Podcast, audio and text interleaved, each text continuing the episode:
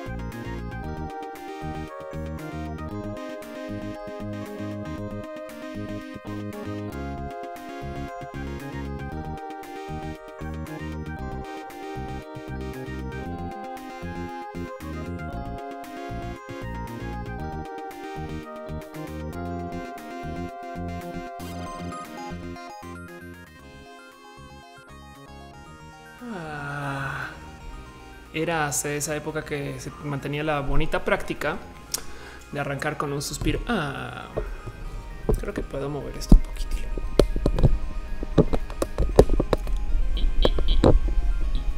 Ya. Espero se escuche bien. Eh, ya saben cómo es. Antes de arrancar cada show, me tomo dos segunditos para verificar cómo se ve y cómo se escucha. Aquí, como en el momento de cortinilla.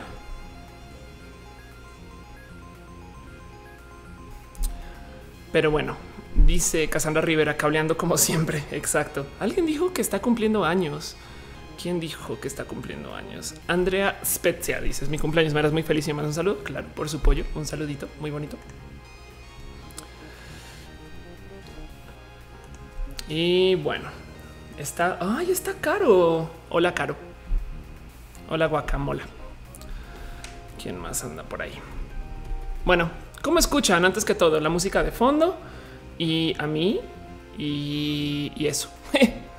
de hecho, hoy otra vez, no sé si se acuerdan que hace unos dos o tres shows intenté cambiar el micro y no funcionó. Pues creo que ya encontré que era. Entonces, si se escucha bien, es porque ya lo solucioné. Dice Javier Santoyo que no es culpa del programador. Ahorita hablamos de eso. Ahorita hablamos de aquello. Estamos teniendo un pequeño debate súper divertido en Twitter. Y ya saben cómo es.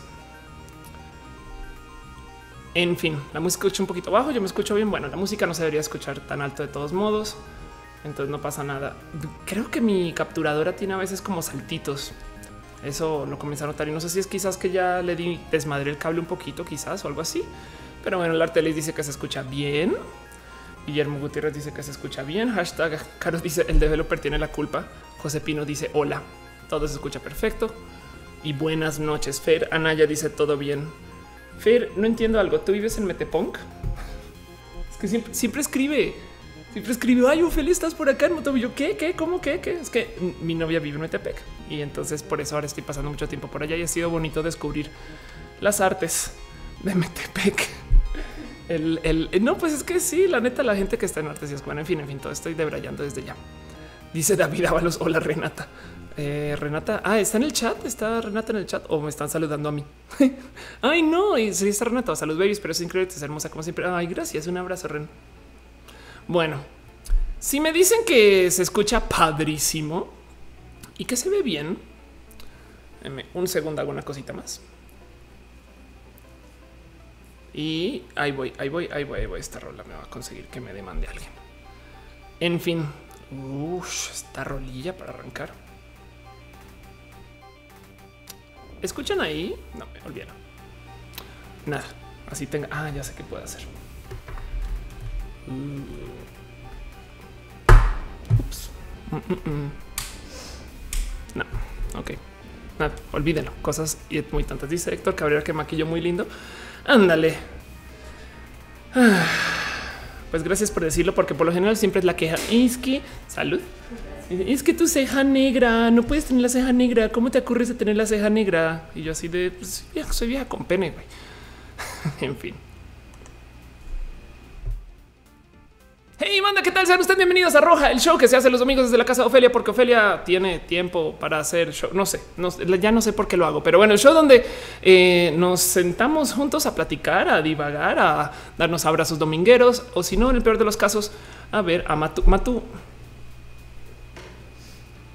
Estás en cámara, Matu. Exacto. Ya, no, no, le vale. Bueno, la semana pasada me pidieron que tuviera una cámara específica para Matu, entonces ahí les dejo. Está bien divertido porque esta es la Matucam, pero allá está Matú. O sea, Matucam, Matú, Matucam. Güey, a mí me piden y yo doy, básicamente. Así las que dije. Dios mío. Dice la única que mandó un beso y un saludo. Ok. Dice Caro que se escucha bien y se ve bien ambas plataformas. Gracias. Em, esperemos que siga así a lo largo de eh, la transmisión. Ya saben que acabamos de estar por lo menos dos horitas o vamos a estar exactamente dos horitas. Bueno, José Cap dice que está en la tarea, la tarea de biología y decidió venir a verme. What? Pero bueno, em, dice Brenda Valderas de qué va la clase. Más bien qué vamos a pasar hoy. Dice Vicente Martínez el show donde nos enseñan muchas cosas buenas y con muy buen contenido que se ve genial y se escucha bien. Em, yo, ah, un momento, tengo que hacer un pequeño ajuste por acá. Hoy quería hablarles de un tema en particular que la neta está muy cagado porque además para rematar, aparte de estar acá, yo estoy en un chingo de lugares, no? Y pues eso ya lo saben. O sea, también estoy en eh, Critical Beats, que se graba los martes, hablo de videojuegos. De hecho, por si no lo conocen, eh, Critical Beats. Em, este lo consiguen aquí en este canal que se llama Critical Hit, em, donde hablo acerca de videojuegos y pues sí, la transmisión es muy similar a lo que está pasando acá, pero pues tenemos invitados y cosas así. Es muy bonito, le tengo mucho cariño a este show. Perdonen el anuncio, pero pues aquí lo que lo que trata de hacer es hablar enteramente de videojuegos con las chicas de los de los Pixel Beats que tienen este una cantidad de cosas bonitas que aportarle al mundo. El show pasado entrevistamos a la gente de Mulaka, que es un eh, videojuego mexicano. Y pues bueno, eso lo hago los martes y luego los jueves hago una cosa que se llama Nerdcore Podcast, que yo sé que muchos dicen, obvio que sabemos que haces Nerdcore. No, no todo el mundo sabe que yo hago Nerdcore. Y pues también es un stream y este stream se hace con tres personas más. Es súper bonito. De hecho, se hace con Akira, que él hacía Nerdcore desde entonces. Em, y otras dos personas espectaculares. Está Pato y está James. Y pues bueno, el caso es que estoy en estos dos shows em, y, y sí, sí te, eh, sí te pide un chingo estar preparando contenido para dos shows y estar hablando con eh, tantas personas acerca de una cantidad de cosas. Eh, y, nunca, nunca como que logras presentar todo lo que quieres presentar. Entonces hay un tema en particular que tengo enredado literal desde hace dos critical bits que me llamaba la atención. Dice, perdón, Carlos dice que es el viernes, Ofelia, ¿cómo te atreves? Dice José Luis, acabo de terminar mi tarea de marco teórico. que el marco teórico es cuando tú enmarcas las fotos sin ponerle un marco. Juá, juá, juá. Dice Leo Dimon que totis para todos. Exacto. Dice Martín Roque que es Nercor, guiño, guiño, guiño. Eh, dice eh, Dale Carón, recuerda ese video maravilloso el grillo zombie con parásito. Ándale. Diversity Gamers está. Qué ondita. Qué bonito ver la banda de Diversity Gamers acá mucho calor de paso. Eh, este justo el motivo por el cual quería hablar del tema del que quiero hablar hoy es, porque ahí donde lo ven, me subí al tren del iPhone X, no? Y mucha gente está hablando de esta cosa que se llaman los animojis. ¿Qué son los animojis? No, porque créanlo, no. Em, no mucha gente tiene como muy en claro qué chingados es lo que está sucediendo con Animoji. Sí, es que de repente veo que todo el mundo está haciendo chistes y está haciendo canciones enteras con los Animojis. Entonces, pues sí, claro, y, dieron su demo.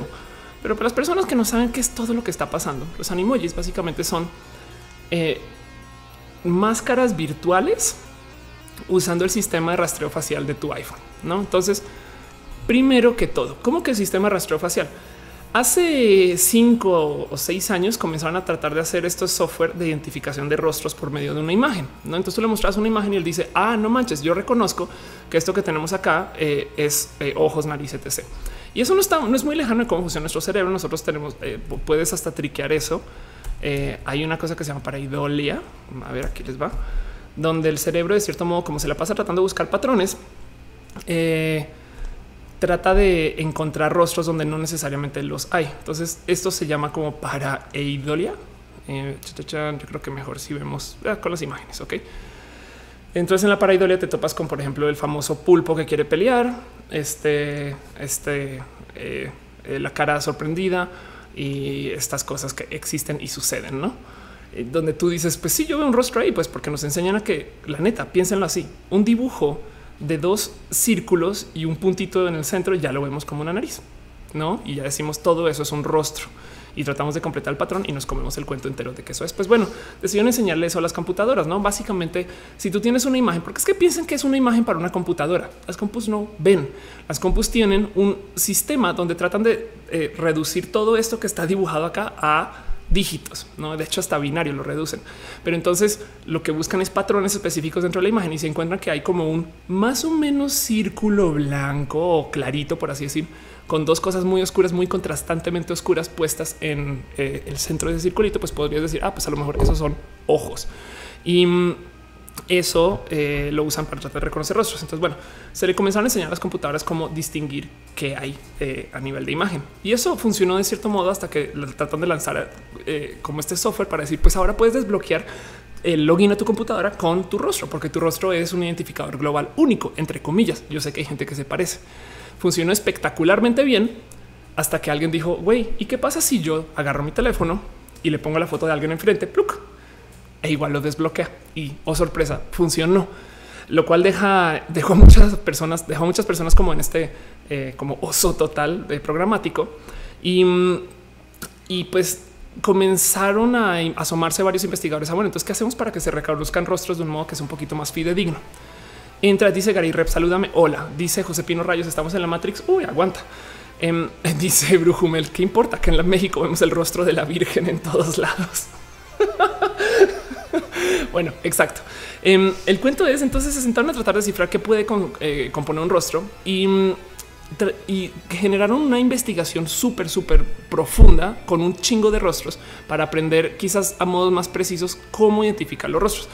Eh, yo creo que la gente que usa, la gente más como comercial que está usando este tipo de investigación es esta gente que tiene una app que se llama Modiface, para la cual de hecho hay un buen de eh, investigación, perdón, un buen de aplicativos, pero pues les vamos a mostrar esto que se presentó en el 2015. Esto ya tiene un chingo de tiempo. es Modiface Live, donde en tiempo real lo que hace Modiface es te maquilla. Y yo sé que esto ahorita ya nadie nos sorprende porque lo tenemos en Snapchat. Modiface es un tanto más preciso que Snapchat porque le da más uso de procesador y tiene más investigación de qué es un rostro y demás. Eh, pero en últimas, esto fue lo que sucedió. Y sí, claro, te rastrea a medida que giras tu rostro y tal y tal. Aún así, esto está levantando a nivel computacional una imagen, no solamente que es una 60 imágenes pues, por segundo y dibuja encima de esa imagen. Entonces depende del poder computacional que le asignes y la cantidad de precisión que quieras, como si quieres ponerle a la computadora, que eh, el que sea preciso, que te rastree y que vaya moviendo la imagen a medida que tú también te vas moviendo. Pero bueno, Modiface, esto viene desde el 2015, ¿no? El, el poder maquillar a una persona de modos virtuales, lo cual eso de por sí ya despierta una cantidad de dudas. Pues bueno, llega Kinect a la familia. Y la gente que hace Kinect, por si no, por si no recuerdan, porque ya lo descontinuaron o nunca se fijaron, el Kinect es un dispositivo que se inventó para eh, una cantidad de cosas, pero que lo acaban usando en el Xbox, que básicamente es un, una webcam, pero multicámara. Esta acá hay una imagen muy bonita. Entonces es multicámara porque tiene una cámara normal, entre comillas, o sea, está levantando información eh, de luz visible, como cual, como esta cámara, como también está levantando información de eh, luz infrarroja. Entonces, ¿por qué chingados quiere señor levantar información de luz infrarroja? Porque el otro lente que tiene está enviando rayitos eh, o, puntitos de luz infrarroja medio, medio, medio al azar. Entiéndase. este es el Kinect y creo que aquí lo tengo. Esto es lo que hace Kinect a luz oscura, no? Básicamente envía una cantidad de puntitos. Si tiene una cámara infrarroja, esto cuando ustedes tienen el Kinect prendido, él está iluminando toda su habitación con esta luz.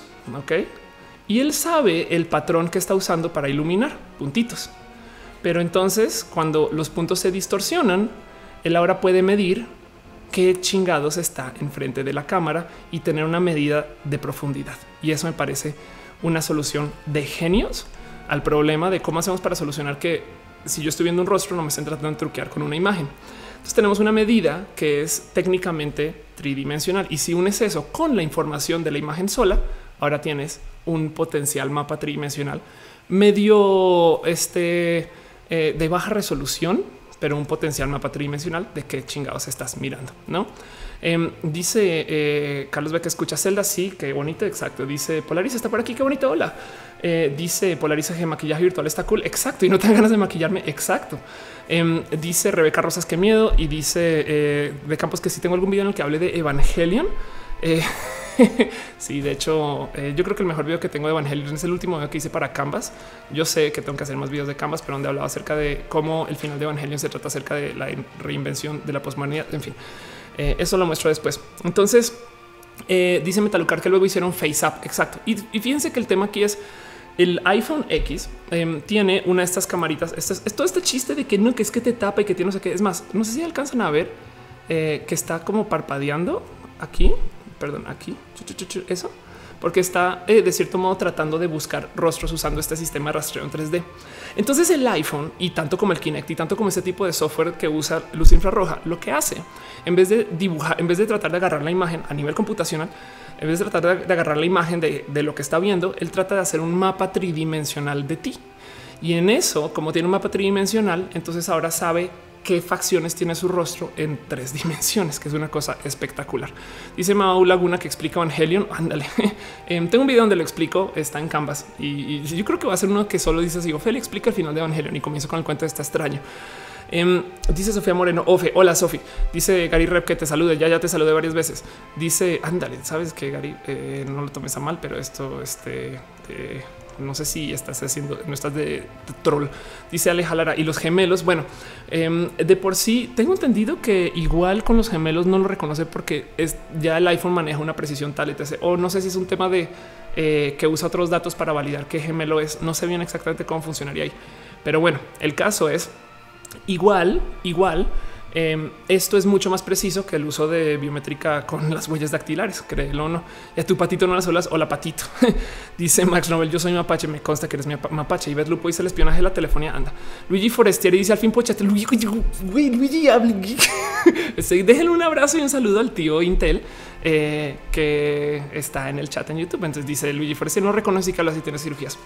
Pero bueno, volvamos al punto del teléfono. Dice John Batory, ¿vale la pena lo que cuesta? Es una pregunta compleja. Em, depende de tu medida de la percepción de cuánto dinero tienes. Pero en el caso es el, el, teléfono a la hora de saber dónde está tu rostro y cómo se compone y cómo está armado, puede hacer muchas cosas más que no se pueden hacer a base de una mera imagen. Y entonces el animoji, de cierto modo, es eh, mucho más que solamente un emoji animado, que es lo que te están mostrando. De hecho, el animoji lo que está haciendo es que te está poniendo una máscara eh, virtual encima de lo que él reconoce que es tu rostro. Y eso de por sí debería de, yo creo que ser lo suficientemente eh, impresionante por sí solo. Pero a mí me llama la atención esta historia porque hay una cantidad de cosas relacionadas con el tema de las máscaras virtuales que no estamos viendo o que en últimas yo creo que están como regadas por una cantidad de, lugares. primero que todo, vamos a hablar un dos segundos de eh, a ver si aquí lo encuentro. Vamos a hablar dos segundos de eh, dos o tres como tipos de tecnología de fotomanipulación en tiempo real. Esto para la gente que no usa Photoshop o que no ubica o que no sabe, porque yo sé que hay muchas personas que esto no lo han visto. Pero Photoshop tiene una herramienta que ya es vieja, es del 2014, que se llama, eh, para mí es magia negra, pero usa reemplazo de información, content aware.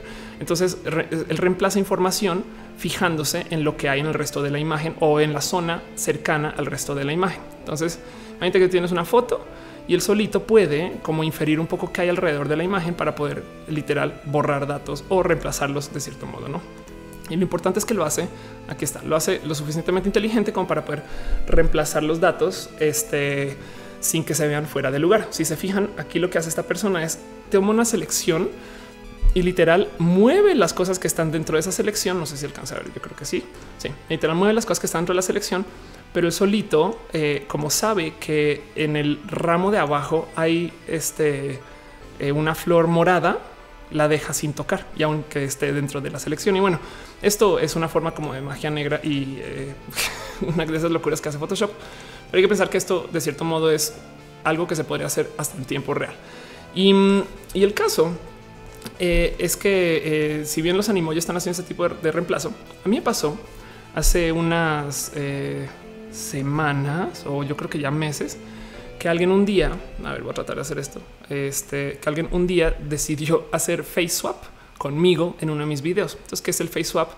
Y aquí yo me asombro en la potencial ilegalidad de lo que venga cuando esto se vuelve lo suficientemente bueno.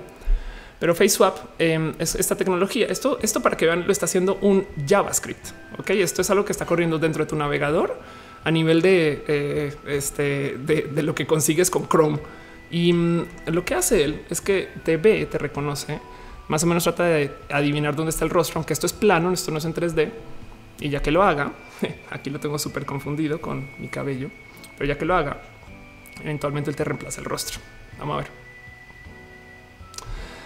Ah, ya elegí inicio. Bueno, ahí va a estar pensando. Igual ahí se está. Entonces el cuento es aquí es aquí lo toma de, modos em, muy básicos, no? Y esto es algo que está corriendo muy, muy por encima.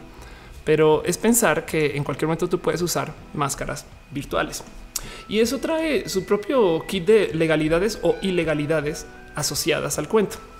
Y el motivo por el cual quería hablar de esto en particular es porque hay tantas cosas que yo creo que no sé si, si ustedes ubican o conocen. Por ejemplo, hay gente que usa máscaras virtuales para ser youtuber. Entonces, esto es una realidad. Esto es eh, Aikizuna, que básicamente es una chica. Eh, vamos a ver. Em, es una chica que reemplaza su rostro eh, usando eh, el software de rastreo y es un, una persona, un personaje de anime. Es en tiempo real, parece que sí. Los videos, pues evidentemente son grabados como videos. También hace live streams y el software que está usando es el software que se desarrolló para eh, hacer cosas con Hatsune Miku, una cosa que se llama Miku Miku Dance. Entonces eh, es un hit total. ¿eh? Digo, es una youtuber de 873 mil suscritos que de cierto modo nadie, nadie conoce bien. Este y este eso, eso me parece sumamente raro. Em, ok, voy a tener que hacer algo un segundito. Denme un segundo y los dejo con música. Dos segunditos nomás. Ténganme paciencia. Ah, no con esta rola. Ok, disculpen.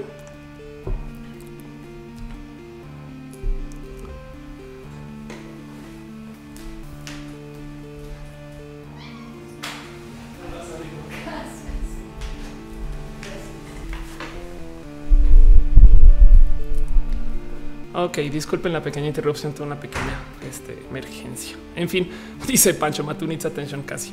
Este ya solucionados. Nos fuimos a cortes comerciales y ya volvimos. Tranquis, tranquis, no pasa nada. Pues entonces les estaba hablando justo de y, sí. Entonces, nuevamente un abrazo a este a Luigi Forestieri que está en el chat que dice al fin casi te puedo hablar. Luigi, ¿qué te pasa? Hablemos por mensajes. Eh, que bueno, en ese tema que nunca quede en el olvidado que este show se hace este en vivo gracias al apoyo del mismísimo Luigi Forestieri que me deja tener una compu para hacer estas cosas. En fin, el cuento es, em, les está diciendo que Animoji de por sí se vende como algo, ay, sí, mira, puedo mandar mensajitos tal y tal, pero es tanto más porque ya hay gente que está usando máscaras virtuales para, no manches, esto está en español. What? este, what? ¿Cómo sí que está en español? Ok. Eh, está usando máscaras virtuales para presentarse como youtuber. Quién sabe cómo es esta persona y por qué y cómo. Pero esto, la verdad es que borra un buen del por qué deberías tú de tener cierto look y cierta forma y demás para estar en cámara, no? Y aquí es cuando ustedes dicen, ay, güey, pues la neta hay una cantidad de personas. O sea, hasta Black Mirror ya se burló de esto y platicó. Dice David a los que me escribió en Twitter y no contesté. ¿Qué escribiste? Perdón. Em, dice este Brujumel que, que, puede ser un perro, la persona que hace este, este personaje. Dice es que se tiene que ir. Adiós, bye. escriben por Twitter. Dice Johnny, y si la fe que conocemos una máscara virtual realmente está en el anonimato, ¿qué tal que así es como funcionan las clonas? Pero bueno, em, dejando de lado el tema de AI Chan, este, ustedes consideren y que cualquier persona en cualquier momento te puede reemplazar y casi casi que usar tu rostro. Entonces ahí les dejo que es, pues es que sabes que igual si no sabes actuar y si no sabes responder a la, información y tal y tal, eh, pues no vas a ser bonita persona en cámara. Estoy hablando de Hollywood, estoy hablando de y qué tal si ese software que se hizo para revivir a, eh, la princesa Leia en la última eh, Star Wars donde, donde apareció, lo pudiera usar alguien en tiempo real y con motion capture lo puedes mostrar. Pero entonces motion capture es igual alguien puede actuar ese personaje y te lo representan en CGI y cuando llega un momento como de realidad total, igual te comes el cuento y esa persona nunca tuvo que estar. Entonces, de cierto modo, estás pasando por este como reemplazo de todo lo que te entregan por medio de imagen. Ahora vean esto. Esto yo sé que lo he presentado varias veces, pero es una tecnología que no me cesa de impresionar. Esto es research de Disney del 2015, o sea, ya tiene dos años. Pero esto es un video, eh, nomás para que vean, se llama eh, Face Director, ¿no? Y el cuento es, imagínate que tú grabas una imagen, un video, y cuando lo grabas, eh, el actor no le salió la escena como es. Entonces, lo que hacen para esta muestra en particular es graban a esta chica hace una escena leyendo unas líneas de modo furioso y luego de modo triste, no? Y literal está leyendo las mismas líneas y tiene más o menos el mismo tiempo y el mismo momento donde dice la línea TC. Y luego con software, teniendo un ingreso de una emoción furiosa y una emoción triste, puedes cambiarle la emoción este, al resultado final según como él entienda que es estar furioso y que no. ¿Me explico? O sea, técnicamente tú podrías levantar una escena dos o tres veces con un personaje y eh, cambiarle su... Ah, es que sabes que me hubiera gustado que el capitán acá hubiera sonreído, lo hace sonreír. Me hubiera gustado que el capitán acá hubiera hecho una, eh, no sé, una facción diferente, le mueves la facción. Y el cuento es que, y esto, esto por ejemplo, también es del 2015, esto es Disney levantando... Em, todo el rastreo de rostros, justo, ¿no? Para eh, poder hacer exacto esto, máscaras. Entonces, eh, esto se presta para que te puedan reemplazar un buen eh, cualquier cosa que te quieran tratar de mostrar. Y yo sé que yo sé que esto este no hay mato para no, no hay mato. Yo sé que esto es como medio tontina y Ophelia. Yo sé, el sí ya existe hace mucho tiempo. Qué locura. Eh, dice Arturo, también viene acá para el tío Intel nada más. Yo también estoy aquí gracias al tío Intel.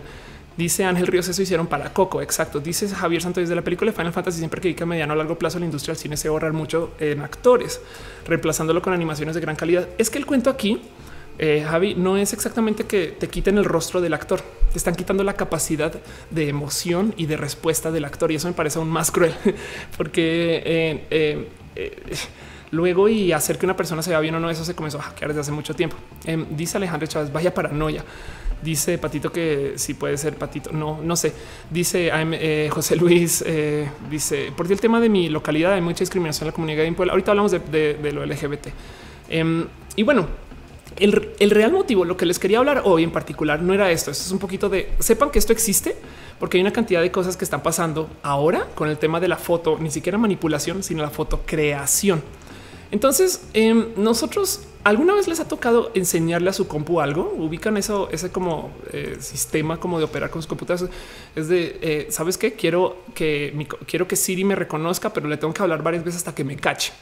De hecho, el mero software de reconocimiento facial para desbloquear el teléfono em, no solo te pinta el rostro, sino que si tú cambias tus expresiones, no sé qué, él también va aprendiendo de qué rostro le estás, le estás eh, enfrentando y con el tiempo él aprende muchos rostros de ti. Em, dice Carlos, los futuros actores serán androides, más bien los futuros actores serán software. y, eso es algo que no solo va a pasar para eh, la gente que está en actuación. Dice Brujumer, si tú operas la cara, pues le tienes que volver a enseñar, supongo, a menos que el cambio igual sea rastreable por algún tipo de eh, facción que él todavía reconozca que es tuya. No sé, no sé, es una buena pregunta, pero yo creo que en un caso así igual le vuelves a enseñar. Pero bueno, ¿cómo funciona cuando tú le quieres enseñar a tu, a tu computadora? Eh, qué son eh, las que son los datos, no? Porque esto es un ejemplo que se usa como muy a nivel educacional.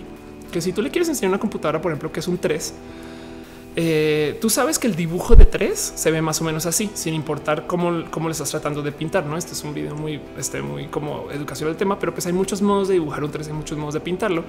Y como te lo, como te lo, como lo vuelves computadora es literal por medio de píxeles, no literal. Así lo vuelves computadora. Entonces aquí me detengo y les muestro qué hace una computadora, pues puede mapear píxel por píxel eh, que hay y según eso, nomás tomando grises como un margen de referencia, él puede tratar de hacer una larga matriz de toda esta imagen, un bitmap literal, y sobre eso él trata de adivinar, bueno, si están más o menos en este patrón, em, pues entonces sí va a ser un 3. Pero a medida que tú le muestres varios treces, él comienza medio a aprender un poquito. Ok, esto también es un 3, esto también es un 3, esto también es un 3. Existen estas cosas que se llaman las redes neuronales que funcionan tal cual, eh, bueno, no tal cual, sino quieren emular lo que es el funcionamiento cerebral, donde cerebral orgánico, donde eh, él tiene una red de reglas que trata de componer para, para comparar. Y en eso que va comparando, él se vuelve, la computadora se vuelve sumamente buena para detectar patrones. Entonces, mientras más información le dé sobre la información base de cosas que son entre comillas correctas, o sea, mientras más treces le muestres, él va a encontrar muchos patrones entre los treces y eventualmente va a poder comparar, depende de cuánto poder computacional tenga, contra toda su base de datos y su gran aprendizaje. Entonces, una red neuronal depende mucho de que tú le enseñes y por consecuencia hay que sentarte un chingo de tiempo a mostrarle, ok, esto es un 3, esto es un 3, esto es un 3, esto es un 3. Hay mucha gente que ha automatizado estos procesos para enseñarle cosas raras a las computadoras y después los pone a la prueba. Entonces, por ejemplo, eh, eh, Google AI eh, Wave Hands, a ver si aparece así.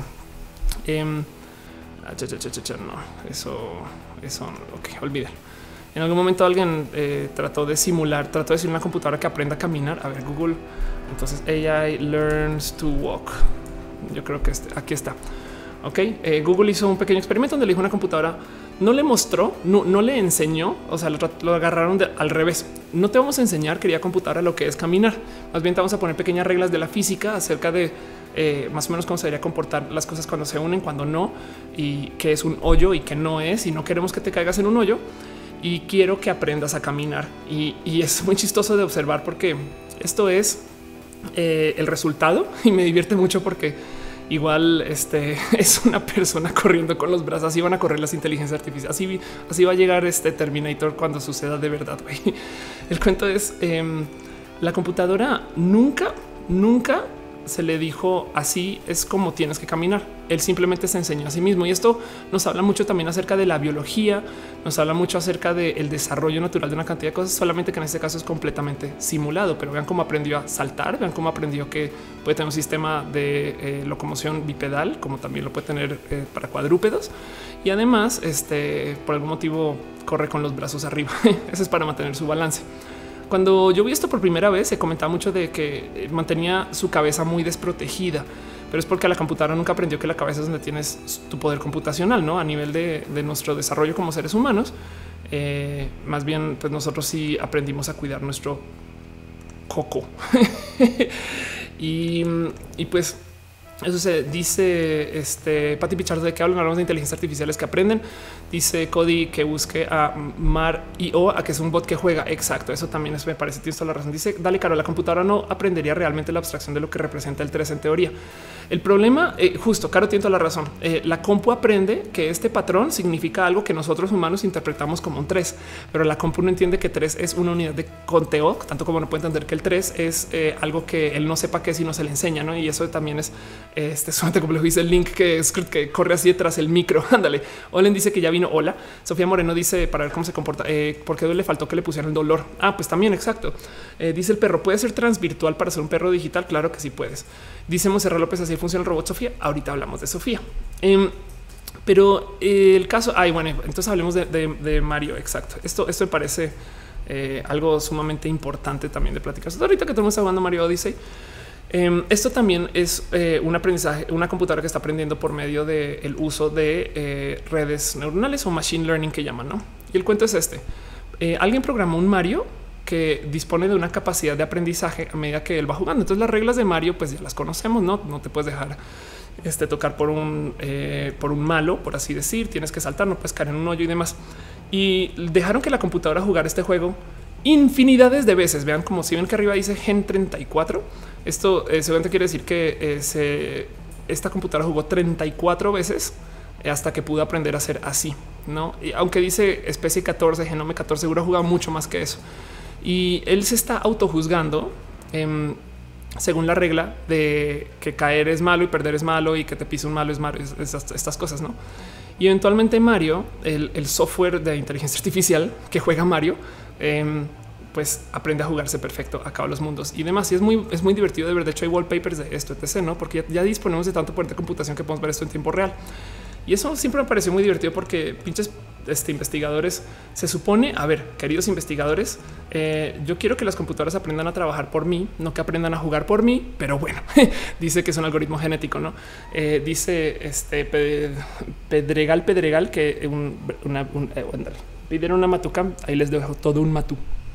Dice Alfonso Salazar, la compu juega Mario mejor que yo. Ándale. Hágase por allá a ti. Este. ya sé. Mucho. Ay, Matu. Bueno, el caso. Em, entonces eh, dice eh, el Alex que viste el programa que le enseñó la compu jugar Mario Kart de Super NES. Ándale, exacto. Dice eh, Isa que por fin voy a energía a tu casa. Qué bonito verte acá, Isa. Qué chingón que, estés por aquí. Vienes desde Tunja. Carlos me pregunta cuánto tema tú tiene cinco años, creo. Y que sí, que nos y dice Guillermo Sosa que nos imaginemos un speedrun de computadoras. Eso estaría súper chingón. Rasputia dice con, con, qué grabo. De hecho, estoy transmitiendo usando una Sony Alpha 6000, creo que es, y unas luces y, ya. Em, pero bueno, no, vamos al tema. El cuento es las computadoras eh, se les entonces no más para repasar rápido. Tenemos estas compus que se les enseñó a reconocer rostros. Tenemos estas compus que están usando un sistema de reconocimiento en tres dimensiones también para reconocer rostros en tres dimensiones.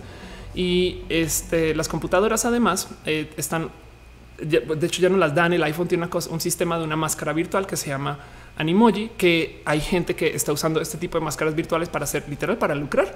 Em, no pasa nada, no entiendan que igual y no sé, un, luchador se pone una máscara para eh, lucrar con la imagen de eso. No es solo, es solo y pues entonces luchar no tiene que ser una persona guapa siempre y cuando que con máscara se vea congruente con un personaje. En fin, pero me divierte mucho y de lo que quiero hablar es les estaba diciendo que hay computadoras que aprenden, les tienen que enseñar. Pues ahora tenemos una cosa que se llama GAN. Entonces, a ver, GAN AI. Ok. GAN este, eh, es un, entre comillas nuevo, porque no es tan nuevo, ¿eh? Eh, pero un, por así decir, nuevo modo de enseñarle cosas a las computadoras que se llama General Adversarial Network. Ok, entonces lo que tienes tú es una red social que es una red social. Ya me voy. Adiós. Ya, adiós. no puedo que eso. Este, lo que tienen ustedes es, es porque estoy, estoy leyendo al tiempo mientras hago esto. Em, una computadora que está generando imágenes a base de cosas que ya se le enseñaron, como por ejemplo tenemos estas 200 imágenes de lo que es un coche y luego este sistema de generación tiene un segundo sistema de inteligencia artificial que le está juzgando. Entonces por eso es por eso es una por eso es un adversario. Em, a ver, GAN, vamos a buscar un segundo. Es que eso me pasa por multitaskear. GAN eh, diagrama, a ver si lo encuentro así rápido. Claro que encontré diagramas de Gantt. Qué cagado. General Adversarial Networks. Ok. Entonces, visto. Ah, ve acá encontré algo como más o más o menos bonito. Vamos a ver si esto. Ok, acá hay uno que sirve. Entonces, el cuento es el siguiente. Em, tú tienes eh, una cantidad de muestras reales de algo, no? Por ejemplo, pueden ser fotos de eh, personas, fotos de mascotas, pueden ser este, cualquier cosa que tú quieras que funcione entre comillas como base de la realidad. Y eso de por sí ya es filosóficamente complejo de admitir y entender. Em, pero bueno, tienes una muestra de cosas reales y le dices a la computadora, eh, mira, esto se lo voy a dar al generador y esto se lo va a dar una cosa que se llama el discriminador. Y el generador entonces es un, por así decir, sistema de inteligencia artificial que está generando imágenes, no entre comillas inteligencia artificial, pero el discriminador entonces lo juzga y, comparando contra las muestras reales, él dice no, eso que me mostraste no parece algo en lo más mínimo con estas cosas que me mostraron, no? Entonces eh, lo que pasa es que le rechaza al generador imágenes que se ven o que no cumplen con todo esto que está en las muestras reales.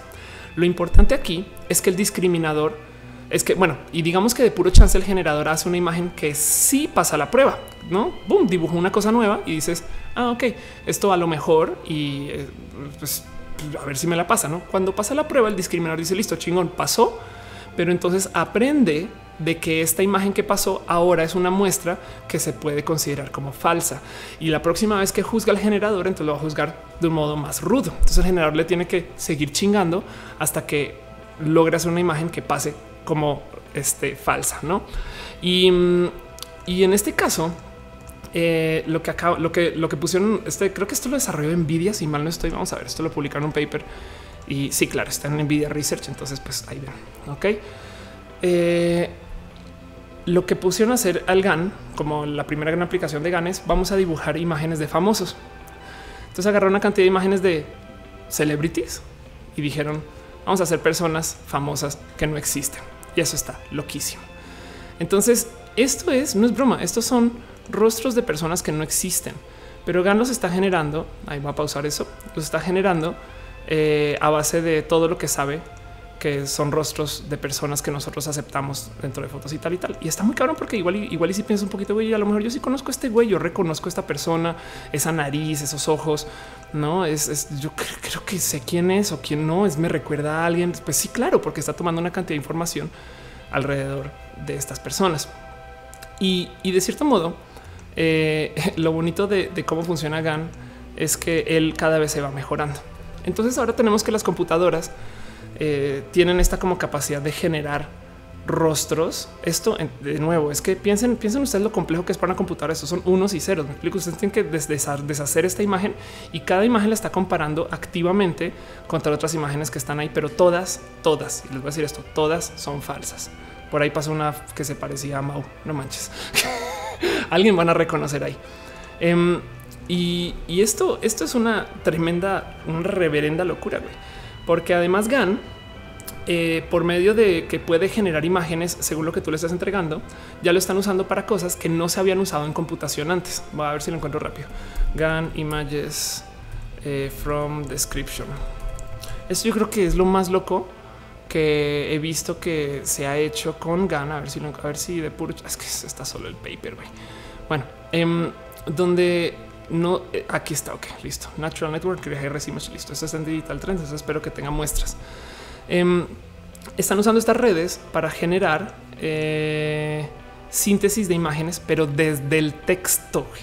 Y eso me parece sumamente, perdón, cucú. Güey el cuento es tú le tú escribes. Entonces imagínate a la computadora quiero un pájaro pequeño que tenga eh, tal forma y, Black Primary Secondary que tenga eh, tonos rojos y, negros y él te la dibuja. Quiero un pájaro que sea enteramente negro, eh, que tenga un pico que sea de tal y tal. Em, esto a nivel computacional es un salto muy, muy loco porque es decirle a la computadora que dibuje y a partir de descripciones. Entonces ahora la, cualquier, bueno, cualquier computadora, una computadora usando este algoritmo o estos dos algoritmos podría dibujar cosas a base de cualquier descripción y se presta em, para que eh, hagas una cantidad de cosas muy locas, muy nuevas. Entonces, el motivo por el que quería presentar esto, eh, aparte de lo bonito que es verlo y, por, y aparte de lo loco que puede ser, además consideren ustedes, consideren ustedes dos segundos además esto eh, hace nada el presidente de los Estados Unidos, que no es, conocido por ser una persona sumamente lista, eh, parece que le mostraron como una imagen acerca de una, foto vieja de eh, un, lanzamiento de un misil en Irán y el güey se la creyó, ¿no? Entonces, ¿qué va a pasar con las compus que nos puedan de plano decir cosas con nuestro rostro o con el rostro de alguien que conocemos que no existe usando el motion tracking hasta de ti mismo, ¿no? Eso, este, eh, es, yo creo que hasta legislable a esta altura. no es, me parece sumamente, sumamente eh, preocupante. Dice eh, Jesús Miguel que si me produce por ahí un chocobo hiperrealista, pues posible si se lo describes lo suficiente. No sé, pero la verdad es que si viste que está dibujando animales solamente a base de tiene un pico grande. De paso, aprovecho cuando hablo de estas, no sé por qué esto me detona nomás. Eh, no sé si, se quieren divertir un rato, les requiero recomendar la existencia de una cuenta en Twitter de eh, Gus que hace dibujos, un ser humano que hace lo que hacen estas computadoras, donde tú le puedes pedir dibujos eh, de cosas raras. ¿no? Entonces, Gus, yo creo que yo quiero que me dibujes eh, y, él, y, él, y, él, lo dibuja. Eh, un tiburón y un león haciendo una pijamada, pintándose las uñas y poniéndose mascarillas y la dibuja. No, pues, entonces él, tiene la cosa que se llama la hora de los garabujos, donde él dibuja lo que sea que le pidas. ¿no? Una paloma muy valiente recuperándose después de su cirugía de apendicitis y está y te la dibuja. Entonces diviértase con Gus mientras llegan las computadoras a reemplazar a Gus. que hablando de eso, em, una de las cosas que más me divirtió acerca de eh, reemplazo, a ver si eso, si eso, eh, no, conferencista, perdón. Eh, una de las cosas que más me divirtió acerca de esto que está pasando eh, con el nuevo Talent Night que viene, que es esto que antes era campus, es que ellos invitaron a esta persona a hablar. Y digo persona porque tiene derechos de ciudadana en Arabia Saudita, que es toda una cosa muy irónica. Pero bueno, les presento el robot Sofía. Robot Sofía es un robot, entre comillas, real que lo están llevando a mostrar una cantidad de lugares para ver cómo se puede desarrollar el mero concepto de la inteligencia artificial conversacional. Em, ¿Cómo se llamaba este software? A ver cómo se llamaba. Eh, AI that learns from you. Em, había un software que se llamaba, que es este que eh, de hecho aquí está réplica. Ok. Em, esto, esto es una realidad, ¿eh? o sea, esto viene, viene ya. Yo sé que esto apareció en Black Mirror y Ophelia ya lo mostraron, pero esto tengan en cuenta que esto no es una fantasía de Black Mirror. Esto es eh, un software que se llama réplica, que lo que hace es que aprende de ti. Entonces tú, les, tú le vas platicando y a medida que le vas platicando, él eh, no manches, infernal réplica. A medida que, que, le vas platicando, él aprende de cómo hablas tú y te comienza, comienza a usar tu idioma y tu lenguaje y tus formas y de cierto modo toma de ti una cantidad de cosas para que luego puedas eh, supongo que chatear con esta o decirle a alguien que chatee contigo si tú no estés. O imagínate si réplica pudiera responder mails, no? O si réplica pudiera eh, saber de ti. O en el peor de los casos, si réplica pudiera generar un rostro a base de tus fotos y luego hacer una llamada, una videollamada por ti, no? Piensen que eso es posible. Pues Sofía, viene Sofía. Y de hecho está muy bonito porque Sofía eh, se presentó en este en el show de esto es que Jimmy Fallon sí Em, y pues lo llevan. Y, la verdad es que Sofía, güey, sí tiene, o sea, sí, sí es un robot, no? O sea, sí se ve claramente en su aspecto, etc. Porque podrían, podrían trabajar mucho más en esto, pero, pero igual ves que rueden, tiene sus rueditas, no? Lo importante de Sofía es que el cuerpo es la verdad neta bullshit. El cuento es que tiene un muy buen software conversacional para que eh, de cierto modo vaya aprendiendo la gente con la que converse. Etc. Sofía se volvió muy famosa porque en algún momento, antes de que le diera su eh, ciudadanía en Arabia Saudita, en algún momento salió y dijo, es hecho, se aventó un chiste de que sí le gustaría esclavizar a la raza humana. Jua, jua, jua, jua, jua. Eh, pero, pero bueno, igual su sistema de eh, expresiones faciales y su sistema de como de habla tampoco está tan loco em, para que tú digas que es como completamente irreal. No, Sofía en esta plática se burla mucho de ella misma. No dice sacar que es una robotina centennial. Exacto. Dice Raúl Moyao que tiene más expresión que Melania Trump. Pues sí, dice Alex eh, Hidalgo que es como un clon digital. Ándale. Em, dice Emiliano Rodríguez que sea algo de Neom. No, no mucho, eh, pero igual y ahorita puedo buscar algo de TC. Eh, dice el perro que debería saber. Hay cosas de Ernst Cup. Anda. Este dice Diversity Gamers, las shofis para la banda. Este anda, eso, eso, eso, así tal cual. Y dice Brujumel que está guapa, no? Em, dice Guillermo, si réplica me invitara, podría ayudarme a conocer mejor a mí mismo. Pues de hecho, mucha gente le hace ese uso a réplica. Es em, eh, para, para temas técnicamente de terapia y, las cosas que tú lees en las noticias de réplica siempre me dejan así como de mm, es neta que esto sí está pasando. Pero bueno, eh, Francisco Martínez estuve, estuve, usando réplica, me sacó un pedo porque cada vez me contesta de formas más elocuentes. Igual y también porque tú le estás enseñando cosas así, quizás o elocuentes como según tu marco de elocuencia o elocuentes como bueno, en fin. Eh, Germán Ur dice no sería un problema ser robot con conciencia, ya que no podrías explotarnos ni esclavizarlos. Ese es el tema. Técnicamente esos robots no tienen conciencia, sí o no. Y ahí la pregunta es eh, si, vamos a que, porque cuando, cuando, cuando comienzo, cuando yo comienzo a escribir estas cosas, a pensar en, temas para el show, yo digo, pues sí, güey, sí da un chingo de miedo que Siri pueda tomar tu rostro y llamar a tu mamá, no? Y decirle cosas. Y, entonces no lo hiciste tú. Y además es un rostro fidedigno y además eh, puede saber además de tus facciones. O sea, tiene tanta información de ti que, lo podría hacer. Em, y esto es algo que puede pasar en un año desde un celular. No es, no es algo como que digan, no, es que claro, en el futuro es no. Eh, dice Arturo, yo me aburrí de réplica porque tengo que escribir mucho con ella. Pues sí. Eh, dice Fernanda Naya es lo que pretende el Neural Engine en el iPhone. Exacto. Dice Blador y huela. Eh, el tema de la GAN. Se podría aplicar algo usando blockchain. Hablando del tema de las identidades. Wow, eso la neta, pues es que GAN es un entre comillas nuevo, es, es, algo que se presentó en el 2014, pero entre comillas nuevo modo de hacerle machine learning a las computadoras. Y es que suena, suena un poco hasta básico eh, decirlo así, pero el cuento es antes teníamos que enseñar a las computadoras y ellas van aprendiendo acerca de los patrones que encuentran las cosas que le vamos enseñando. Ahora las computadoras se pueden enseñar a sí mismas porque puedes programar un algoritmo que discrimina si lo que ella está tratando de hacer es o no es. Entonces las computadoras se autoeducan y eso eh, yo creo que es, además que sumamente, aparte de sumamente peligroso si se deja, no, si se, si se le da mucho poder a una computadora que tenga eso. No, no sé. Em, es muy bonito de considerar, no filosóficamente hablando. ¿Dónde está Matú de paso? Ahí estás. Dice Patito. Entonces los discriminadores no son siempre malos. Ándale. Em, dice eh, Omiketsani, el iPhone X tiene la tecnología. Anda, exacto. Dice Pedregal, a tu gatito le falta un papa. Un papa. ¿Cómo que un papa? Para que vean que está vivo. Brian Wormwood dice que me dijo algo por allá arriba, a ver si te encuentro rápidamente. Bueno, mientras tanto, este dice el perro, por eso la tecnología se consigue un espacio extramoral. Que de paso, entonces, claro, sí, hablemos de esto. Em, ¿Qué onda con Sofía? Si es una computadora, esto me da tantas dudas. Si Sofía es una computadora, este es niño o es niño, no? una de las cosas bonitas de de ah, que de paso vean. Yo pensé que esto no existía, que porque no le pone una peluca a Sofía a ver cómo no su look.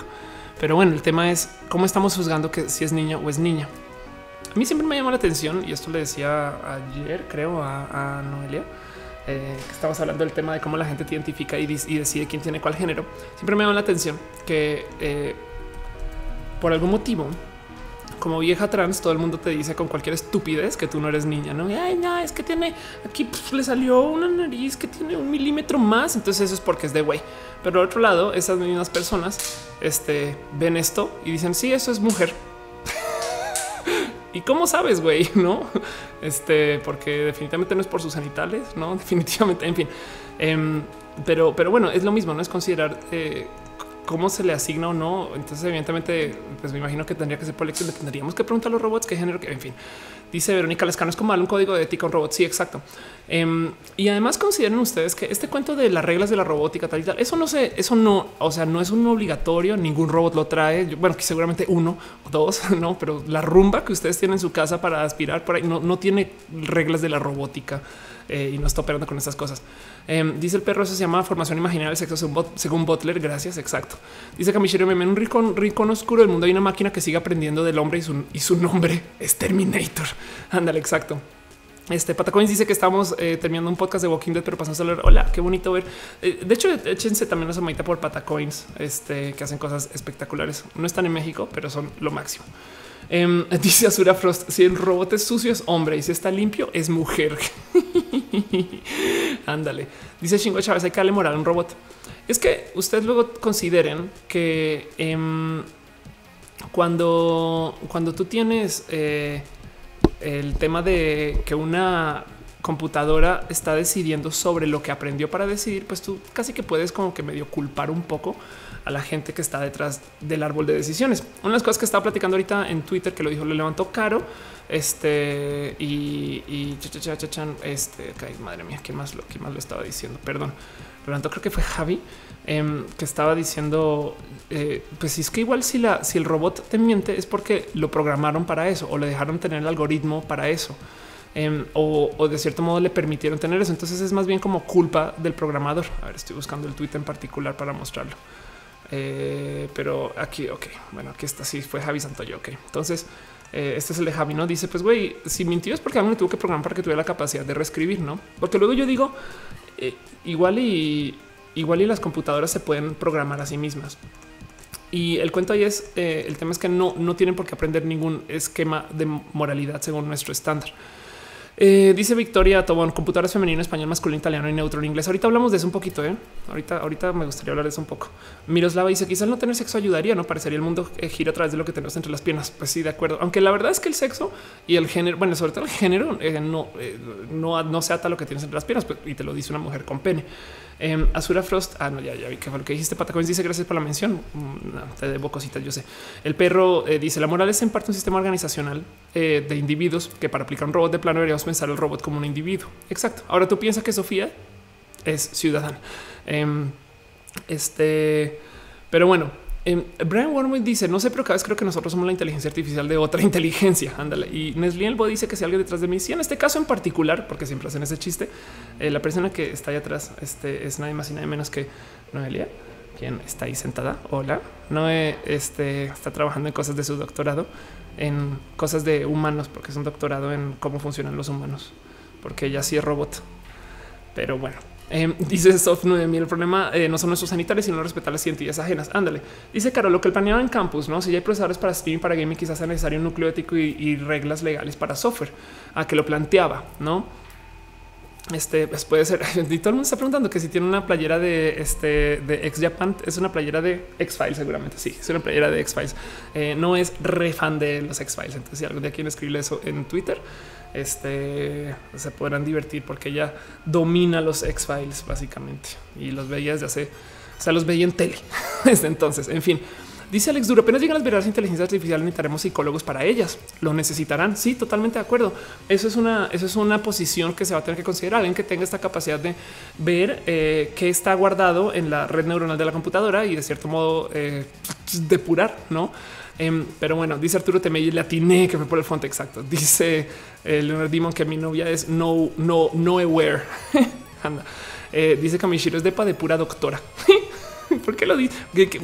Em, dice el link aquí psicólogo información donde me inscribo. Em, pues es una buena pregunta. Eh, y Martín Roque dice luego hacer esos psicólogos, pero virtuales. Ustedes consideren. Yo siempre he dicho, yo creo que solo presentaban varias rojas. Imagínense ustedes que las, telepresencias, ay, mi Ophelia, ¿qué son las telepresencias? No, esas cosas. Ok. Ahorita, para la gente que tiene dinero, eh, existen estas cosas que se llaman telepresencias. Esto es algo que nosotros usuarios de Skype no hemos visto en la vida, pero a menos que hayan trabajado en un espacio muy godín, muy corporativo o que tengan esta cantidad de dinero en su casa y, pues en ese caso gracias por venir a ver Roja, no sé si quieren dejar donativos. Em, las telepresencias son un ofrecimiento de las empresas de telecomunicación. Esto creo que yo creo que la persona que más mueve esto es Cisco, donde ellos tratan de hacer una sala de reuniones que básicamente cuando no existía Skype o cuando está comenzando Skype, esto era el futuro, no ya es el presente. Pero lo que hacen es tratan de hacer una mesa de reuniones. Aquí tengo una buena donde la mitad de la mesa, eh, pues bueno, evidentemente esta oficina, la otra mitad son personas que están en otros lugares, pero lo chingón es eh, la cámara, el mueble, el posicionamiento, la luz, todo está armado para que se sienta perfecto que se completa la mesa. Yo estaba en una de estas y la neta sí te da ese feeling. O sea, si es muy loquito que no más con que alinees bien las cosas, sientes que tú estás aquí este, y otra persona está, está allá, pero pues entonces el audio está bien calibrado, el video está bien calibrado y esas cosas, ¿no? Em, dice Mauricio Laguna mediante hologramas. No, más bien es simplemente son cámaras bien puestas y además las cámaras están puestas a tal nivel, están hasta descolgaditas un tantito para que tú puedas ver la gente a los ojos, que eso también importa mucho. Em, pero bueno, esas son las telepresencias y eso, eso, eso son soluciones de cientos de miles de dólares, es que no hay millones de dólares em, para que la gente pueda tener reuniones como si estuvieran ahí en la misma mesa y está chingón. En eh, creo que hay una Avengers en particular donde tienes una, una suerte de reunión que hay gente que está ahí holográficamente. Estas cosas, imagínense eso. Ahora ustedes piensen en esto. ¿Qué pasa si algún día, en vez de hacer este stream así, eh, digamos que yo me siento en una mesa, no? Y al otro lado de la mesa hay un puesto puesto. Me explico como que como si estuviéramos en un restaurante eh, puesto así, este mantel y entonces hay, hay tenedor, cuchillo y hay un vinito y puesto y tal y tal. Y ahí les pongo una cámara en 3D. Y con esa cámara en 3D, ustedes pueden entrar vía realidad virtual y de cierto modo están solo con la cámara, ¿no? Entonces podría yo decir que tengamos un date con Ofelia donde ustedes me están viendo, pero realmente yo lo único que veo es la cámara y actúo el papel. Bueno, es una situación un poco extrema considerando que eso me, detona viendo cómo estoy tratando de hacer el show. Pero entonces imagínense si la final del mundial em, podríamos ser un servicio tipo Uber, donde la gente lleve, por ejemplo, sus en una gorra y la gorra tiene una cámara. La cámara es una cámara 3D y tú que no pudiste ir a la final del mundial, igual la puedes enviar y puedes voltear a ver y puedes gozarte el partido tal cual, no? Y podrías hasta rentar ese espacio para muchas personas. Puedes tu boleto de entrada puede valer por seis, no? Eh, eso este, yo creo que viene Entonces, si por si está este tema de que los psicólogos igual existan por software, ahora imagínense ustedes nunca tener que ir a psicólogos, sino que ustedes pueden crear la imagen virtual de la persona, que además se puede crear completamente falsa. Es que lo importante aquí es que lo que se le enseña a las computadoras con GAN es a que ellos puedan dibujar y no solo tienen que dibujar personas. Ustedes pueden comenzar a describir ambientes, ustedes pueden comenzar a describir este, escenas y él solito trata de inventarse absolutamente todo y su capacidad de dibujo eh, no es eh, pluma y papel. Su capacidad de dibujo es a base de lo que ya es la realidad. Entonces, entonces de cierto modo, las compus aprenden eh, a generar imágenes de modos extremadamente fidedignos y ahora aprenden a animarlas y ahora eh, aprenden a manipular las emociones porque también saben no más según tus expresiones si estás feliz o triste. Imagínense ustedes una API programática o sea, un sistema programático para software que te muestre cosas diferentes si estás feliz a que si estás triste. Y eso de paso, em, no sé si ubican que eh, Facebook ha hecho una cantidad de investigación con el tema de las emociones. Facebook Emotion, Experiment. Eh, hace unos cuatro años ya eh, cacharon a Facebook haciendo un experimento donde ellos estaban tratando de manipular las emociones de la gente según la información que te muestran. Es un experimento con 689 mil usuarios donde básicamente te mostraban eh, posts que ellos sabían o detectaban por medio de cualquier tipo de levantamiento de información que esos posts eran eh, posts tristes o felices o demás. Y según eso medían si tú entonces comenzabas a publicar cosas tristes o felices. Y, y pues en su momento, pues si los cacharon, fue una noticia muy grande. Y pues Facebook está muy divertido porque salen a decir, sí, lo siento, bueno, sorry, no, así listo, sorry, perdón, eh, investigamos contigo. ¿Se imaginan ustedes pensar que Facebook está haciendo ese tipo como de manipulación? Este, de tus emociones. Y esto es Facebook. ¿Cómo puede ser cuando ya veamos imágenes? Imagínense ustedes ver una peli donde la peli es no es tan triste si tú no tienes tolerancia a la tristeza y lo puedas configurar.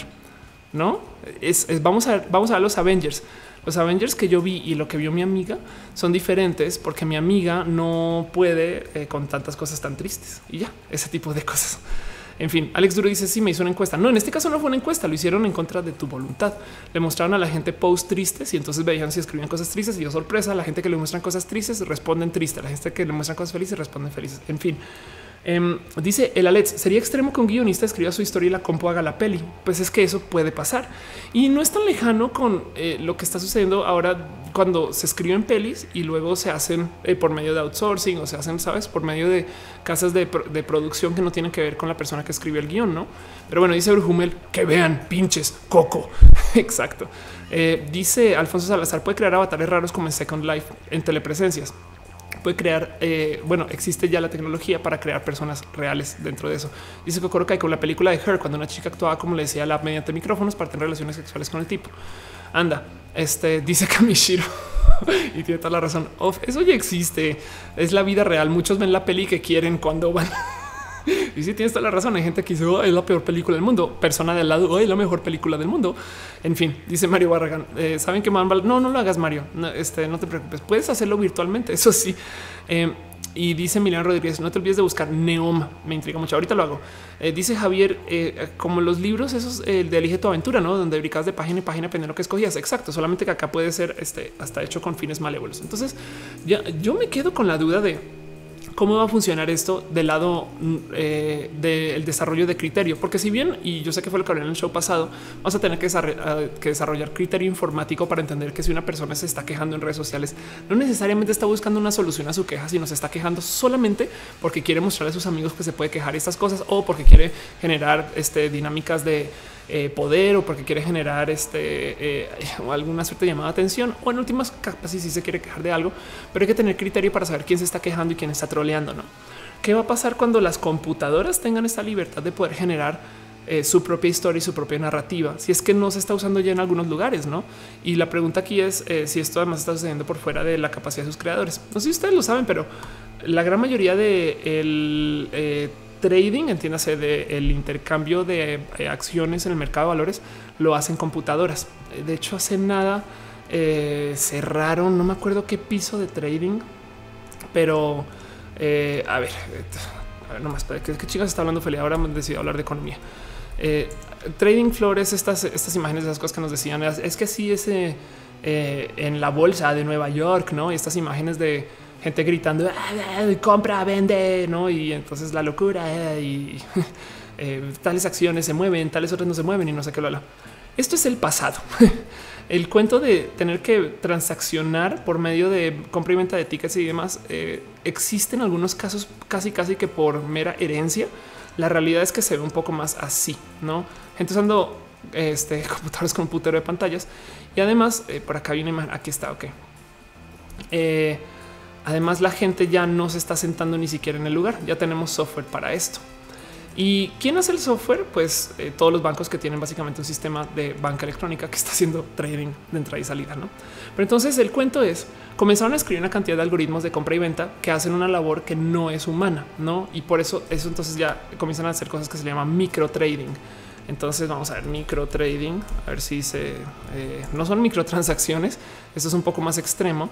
Eh, vamos a micro trading speed para que donde las aquí está high frequency trading, no? Em, donde lo que sucede es las eh, los algoritmos que quieren hacer transacciones de compra y venta tienen que transaccionar más rápido que básicamente cualquier cosa. Y las medidas, o sea, que cualquier cosa para poder hacer dinero, no es si tú tienes que vender no sé cuántos millones de dólares en acciones, la diferencia entre venderlo a precio de eh, un dólar y un dólar con dos centavos puede ser un chingo de dinero. Entonces, mientras más rápido puedes ejecutar las órdenes de venta, eh, mejor. Y, por consecuencia, entonces hay una carrera de quién puede hacer el algoritmo que ejecute más rápido. Y tan, tanto así que son algoritmos que se miden ahora en milisegundos, ¿no? Entiéndase, si tu software ejecuta un milisegundo más rápido que el del vecino, haces varo. Y por consecuencia tienen algoritmos que ya ni siquiera le están preguntando a la gente si comprar o vender. Simplemente son eso, algorítmicos. Entonces traen esquemas súper complejos de, ok, si compra esta persona, pero vende este otro, pero es más allá del mediodía, pero es antes de las tanto de la tarde, pero hace tal temperatura, pero además en las noticias hay tal porcentaje de gente feliz, pero además no hay un ataque terrorista, una cantidad de reglas ridículas. Entonces ahí sí vende esta acción, no? Eh, y ahí y llévalo eh, como eh, dice cáncer de Seika lo de lo de Call of Duty, no? entonces llévalo como a un nivel extremo, porque si tú tienes este algoritmo y el otro algoritmo también está compitiendo por lo mismo, a veces, y esto es muy chistoso, hay resonancias.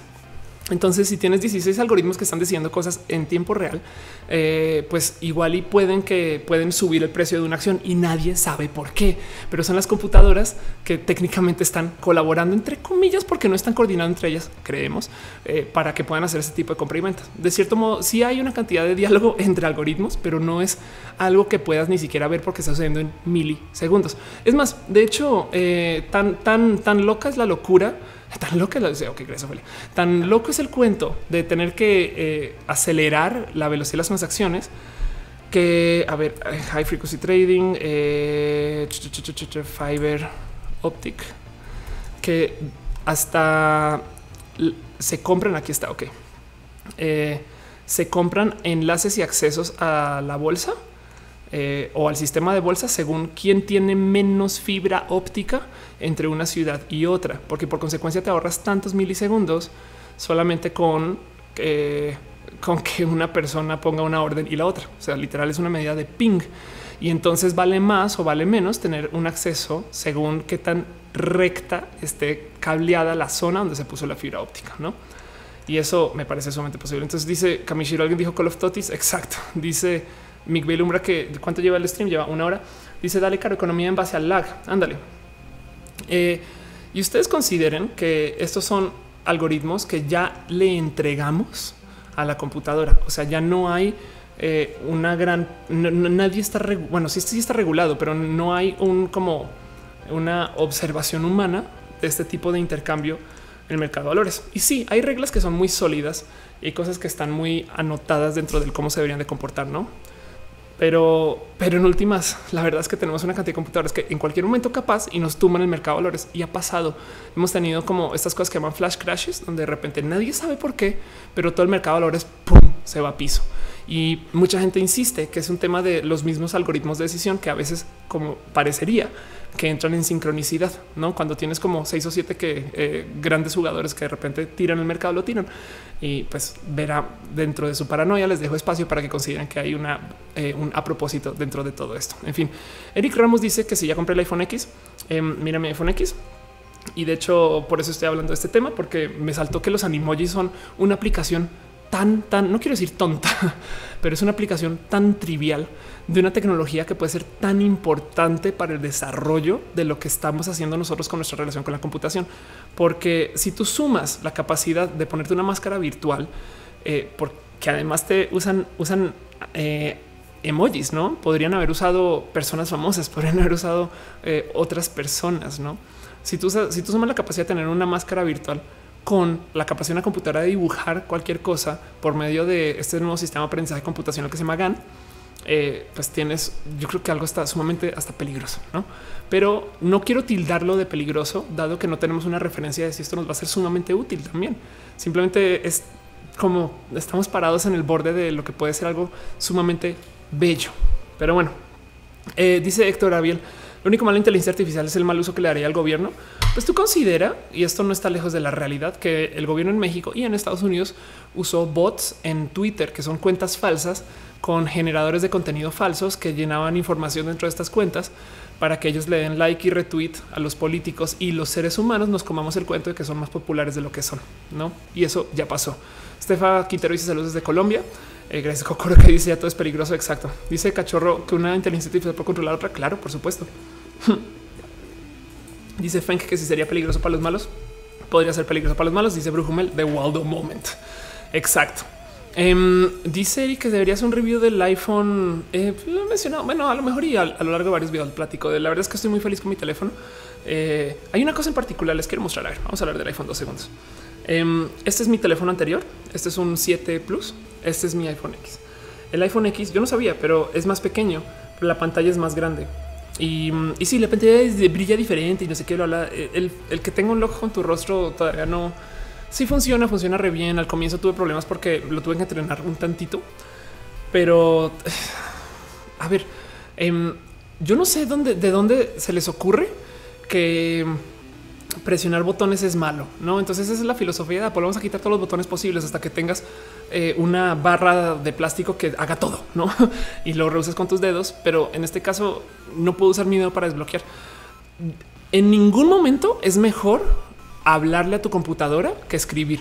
La velocidad de ingreso y la velocidad y la capacidad de comunicación que tienes tú con tus dedos y con de tus ideas a tus dedos versus todo lo que tienes que procesar mentalmente para poder decir las cosas em, es, siempre va a ser mucho más alta a nivel de dedos, no? O sea, tú tienes acá una capacidad de ingreso mucho más alta que lo que puedas dictar y se nota cuando ves a la gente tratando de usar a Siri para darle eh, información muy compleja que además la computadora no está interpretando, sino está solamente ingresando. Porque si la compu pudiera interpretar, igual y tú le dices, oye, y ya te dice, ah, yo sé que estás pensando, ya pedí comida, ¿no? Eh, en ese caso, pues después sí, no mames, dije solo oye. Pero la compu no está haciendo inferencia alguna sobre tus deseos, sino simplemente está recibiendo un ingreso bruto de información y por consecuencia eh, no es tan hábil como si tú le puedes teclear absolutamente todo, donde además tienes tienes más resolución si usas los dedos, porque si la cagas con dos letras, que eso puede cambiar el significado de la palabra, pues lo puedes rehacer, ¿no? Em, eh, pero bueno, si tienes que hablar eso. Y entonces el tema de desbloquear con tu rostro, siento yo que es una solución eh, más o menos del mismo estilo. Sí es más seguro, eh, sí es entre comillas más rápido, no porque lo levantas y lo ves, pero yo no siempre estoy viendo mi teléfono. Arranquemos por ahí. A veces está un casco puesto. Pero, pero al otro lado, yo pienso era tan crimen hacer uso del dedo porque ya tengo el teléfono en la mano. Me explico? Eh, pero bueno, en fin, eh, dice Brujumel, amo los dedos. Eh, ok, sí, pues cosas de lesbianas. Dice Kamishiro, iPhone 15, por instalar en tu cerebro. Yo creo, a ver, futurologíamos un segundo del iPhone. Yo quisiera, más que yo creo, yo quisiera que el iPhone sea un dispositivo implantable y lo único que tienes afuera son pantallas. Yo sería muy feliz si toda la CPU del iPhone viviera en el reloj y esta cosa se vuelva solamente una pantalla tonta que se conecta al reloj, no? Entonces aún más pequeña pero toda, todo esto está aquí en el reloj y ya que está en el reloj, igual me implanto todo el pinche bicho. Pero eso en el futuro dice Alfonso Salazar Matú está muy cómodo, lo pones en la cama y lo tocas. Se ve que se ve que Matú. No, pues espera. Ya ves. Ya ven que sí está vivo. Exacto. Dice Germán, para mí es más rápido dibujar que hablar. Exacto, no? Dice el quisiera, ¿no te habías cortado el cabello? No, nunca me lo corté. Lo que pasa es que, eh, bueno, eh, espero no romper ilusiones. Yo, uso, yo uso extensiones y, mm, y, este a veces puedo hacer como esta. Eh, me puedo levantar el cabellito y mi cabello es cortito, entonces puedo tomar unas fotos muy deceptivas. puedo mentir como las computadoras y así. Dice ¿cómo se llama el español que trae una antena? para ver más chido. No sé, pero qué bonito que suena eso. Ángel Ríos dice la magia de las extensiones son magia negra. Sí, y es eso. Es un la neta es hack social. Yo con esas modificaciones que me he hecho a mi cuerpo traigo este dilema de güey, eh, me colgué pelo al pelo. No, eso es transhumanista de por sí, pero en fin. Em, dicen que Mato está gordito. Sí, dice All Players que si soy gay, pues soy lesbiana. Tengo, soy mujer trans lesbiana. Este dice eh, Laguna que sí tecnología para ayudar a gente con daltonismo. Ándale, eso pues igual y algún día. La verdad es que lo que haces ahorita es que haces que la compu cambie de colores para los colores para los cuales tienes la visión, eh, para los cuales optimiza tu visión, no? Pero no te va a curar de ninguna forma de este tipo de este acceso de eh, no sé si decir incompleto de, datos. En fin, Ricardo López pregunta que estudié. Em, estudié física y tengo una maestría en econometría pero pues hago esto. Dice Sailun, que Neil Harbison es el de la antena. Exacto. Pero bueno, quiero con eso hacerles un break y nomás este repasar y repetir. Lo que quiero es teniendo un iPhone en la mano y viendo confusión los animojis, nomás invitarlos a que consideren lo importante que es para la humanidad este fino desarrollo que te lo presenta como ay, habla con el rostro de un osito. Güey, tienes un sistema de rastreo que te está levantando todo tu rostro y además ya sabemos que es lo que les quería presentar hoy, que tenemos un sistema de generación de imágenes enteramente fidedigno, porque si ustedes son capaces de ver esas imágenes que hizo GAN y decir, ah, yo sé que ese güey, neta, no, no, ese güey es falso, es creado, no, eh, tendrían eh, una capacidad observacional por encima de la capacidad de muchas personas. Em, es, es absurdo. Y del otro lado, que ahora tienes una computadoras, aprovechando que hablamos de GAN, que tienes computadoras que les puedes escribir en texto y ellos hacen la imagen. Pero bueno, em, en fin, dice Feng, traigo al abogado. es, hay que pensar en eso. Te van a poder suplantar y, reemplazar de modos, por lo menos para una llamada virtual. A huevo, sí. Eh, dice Brujumel, ¿sabes cómo puedo contactar a Lady Tacos de Canasta? No, güey. Yo creo que si lo tuiteas, alguien sabe. Eh, eh, busca en Twitter a, mi amiga Andrea. Ella es Riboflavina Chan y yo creo que si alguien sabe, es ella. eh Ribo, Andrea es una animadora que está en Oaxaca y es una chica trans bien pinche cool. Eh, le tengo mucho cariño. ella justo estaba conmigo en un grupo de Overwatch que, en el que también está Ake Rubio y Caro, que es el Van Hammer del show. Pero bueno, en fin. dice Sof 9000 que tiene Facebook. Ok. Dice Monse VG, la tecnología con gente que tenga la enfermedad. Este dice alexitimia, no como le para aprender las expresiones que no tienen de sus emociones y hacer las réplicas. No, wow, anda. Eh, all players random. es cómo me divierte esto. Perdón. Em, es, primero que todo, qué importa, no? Pero avienta la pregunta en el chat de oye, ¿tienes pene? qué cagado. Pues sí, sí tengo.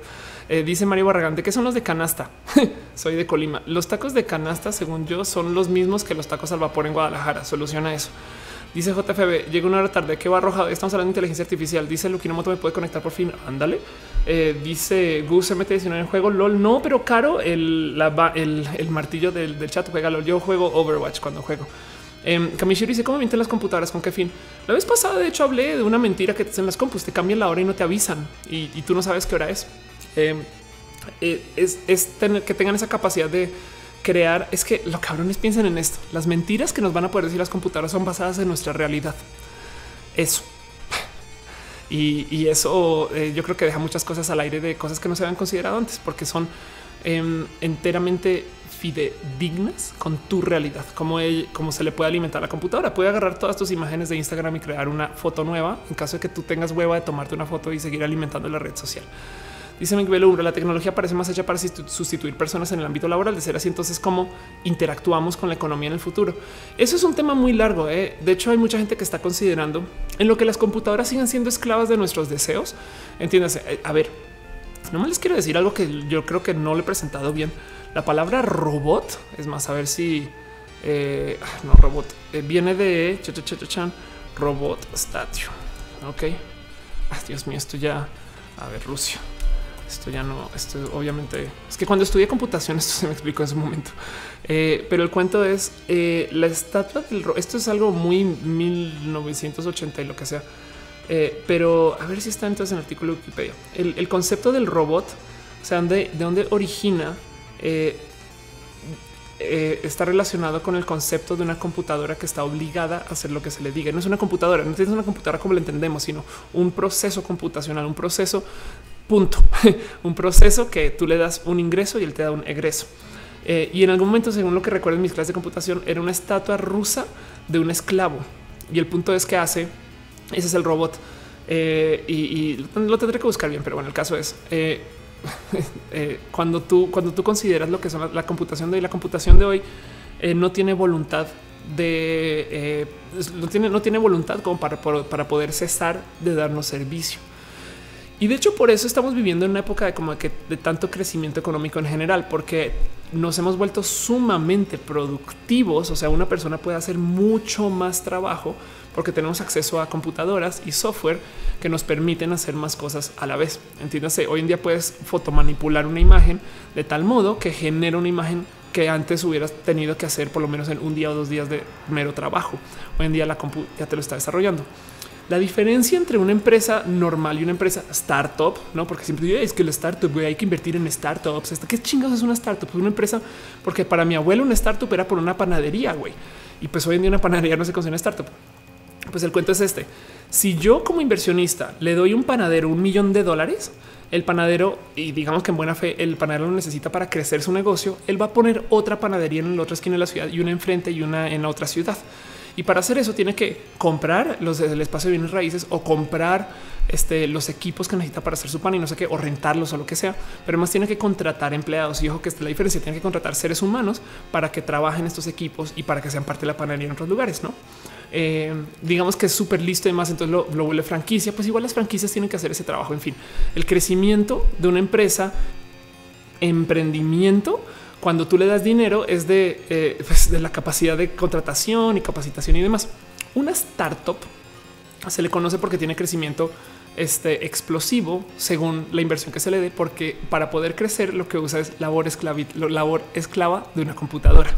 Y eh, cómo funciona. Entonces, ¿cuál es la diferencia entre Facebook de 10 millones de usuarios y Facebook de 100 millones de usuarios? La neta, la neta, dos sysadmins y un servidor más. Me explico, o tres o cinco. Pero el cuento es que tú puedes seguir añadiendo servers. O sea, en vez de contratar empleados, contratas tecnología y la tecnología soluciona los problemas. Y parte de esta negociación con que la tecnología es la solución del problema o la labor humana eh, es, como este, estas cosas que dividen un poquito la mentalidad eh, en países muy pudientes y poco pudientes. ¿no? Yo recuerdo esto. Yo sé que para la gente mexicana van a, van a decir, hoy pues en Estados Unidos es diferente, pero yo me acuerdo que cuando yo trabajaba en desarrollo de software en Colombia, la solución de muchos problemas era sentar al programador a mega optimizar el código para que la computadora que tenemos la usemos al máximo. Mientras tanto, cuando llegué a México y trabajé un ratito en desarrollo de software, me tocó lidiar con gente que decía, ah, ya, pues ponle más RAM, no? O ponle otra o otro server, prende, prende un server espejo y listo, vámonos. Y eso es porque México tiene esta capacidad de compra porque es un país un tanto más pudiente que Colombia y por consecuencia eh, no está usando labor humana para las cosas. Eh, lo, ves mucho. Eh, vas a Colombia, por ejemplo, en Colombia, cualquier cosa que se hecha por labor humana es mucho más barata que acá. El caso de lo que puede ser cortes de cabello, confección, este, hacer ropa, estas cosas. ¿no? Pero bueno, en fin. Em, y, y, eso tiene que ver un poquito con el que las startups son empresas que usan poder computacional para poder crecer de modos explosivos y por eso los inversionistas les encantan, güey, porque no se van a meter en riesgo de eh, labor humana y tener que despedir humanos y contratar humanos ilegales, sino que la computadora no va a pedir nada porque son esclavos. O sea, son estamos pasando por un boom de crecimiento no muy diferente, solamente que inmenso a comparación pero no muy diferente a lo que pasó cuando se comenzaron a usar esclavos de modo corporativo. No eh, el otro, como que gran boom de crecimiento es cuando se, pusieron gente, se, puso gente a trabajar en contra de su voluntad y no había cómo.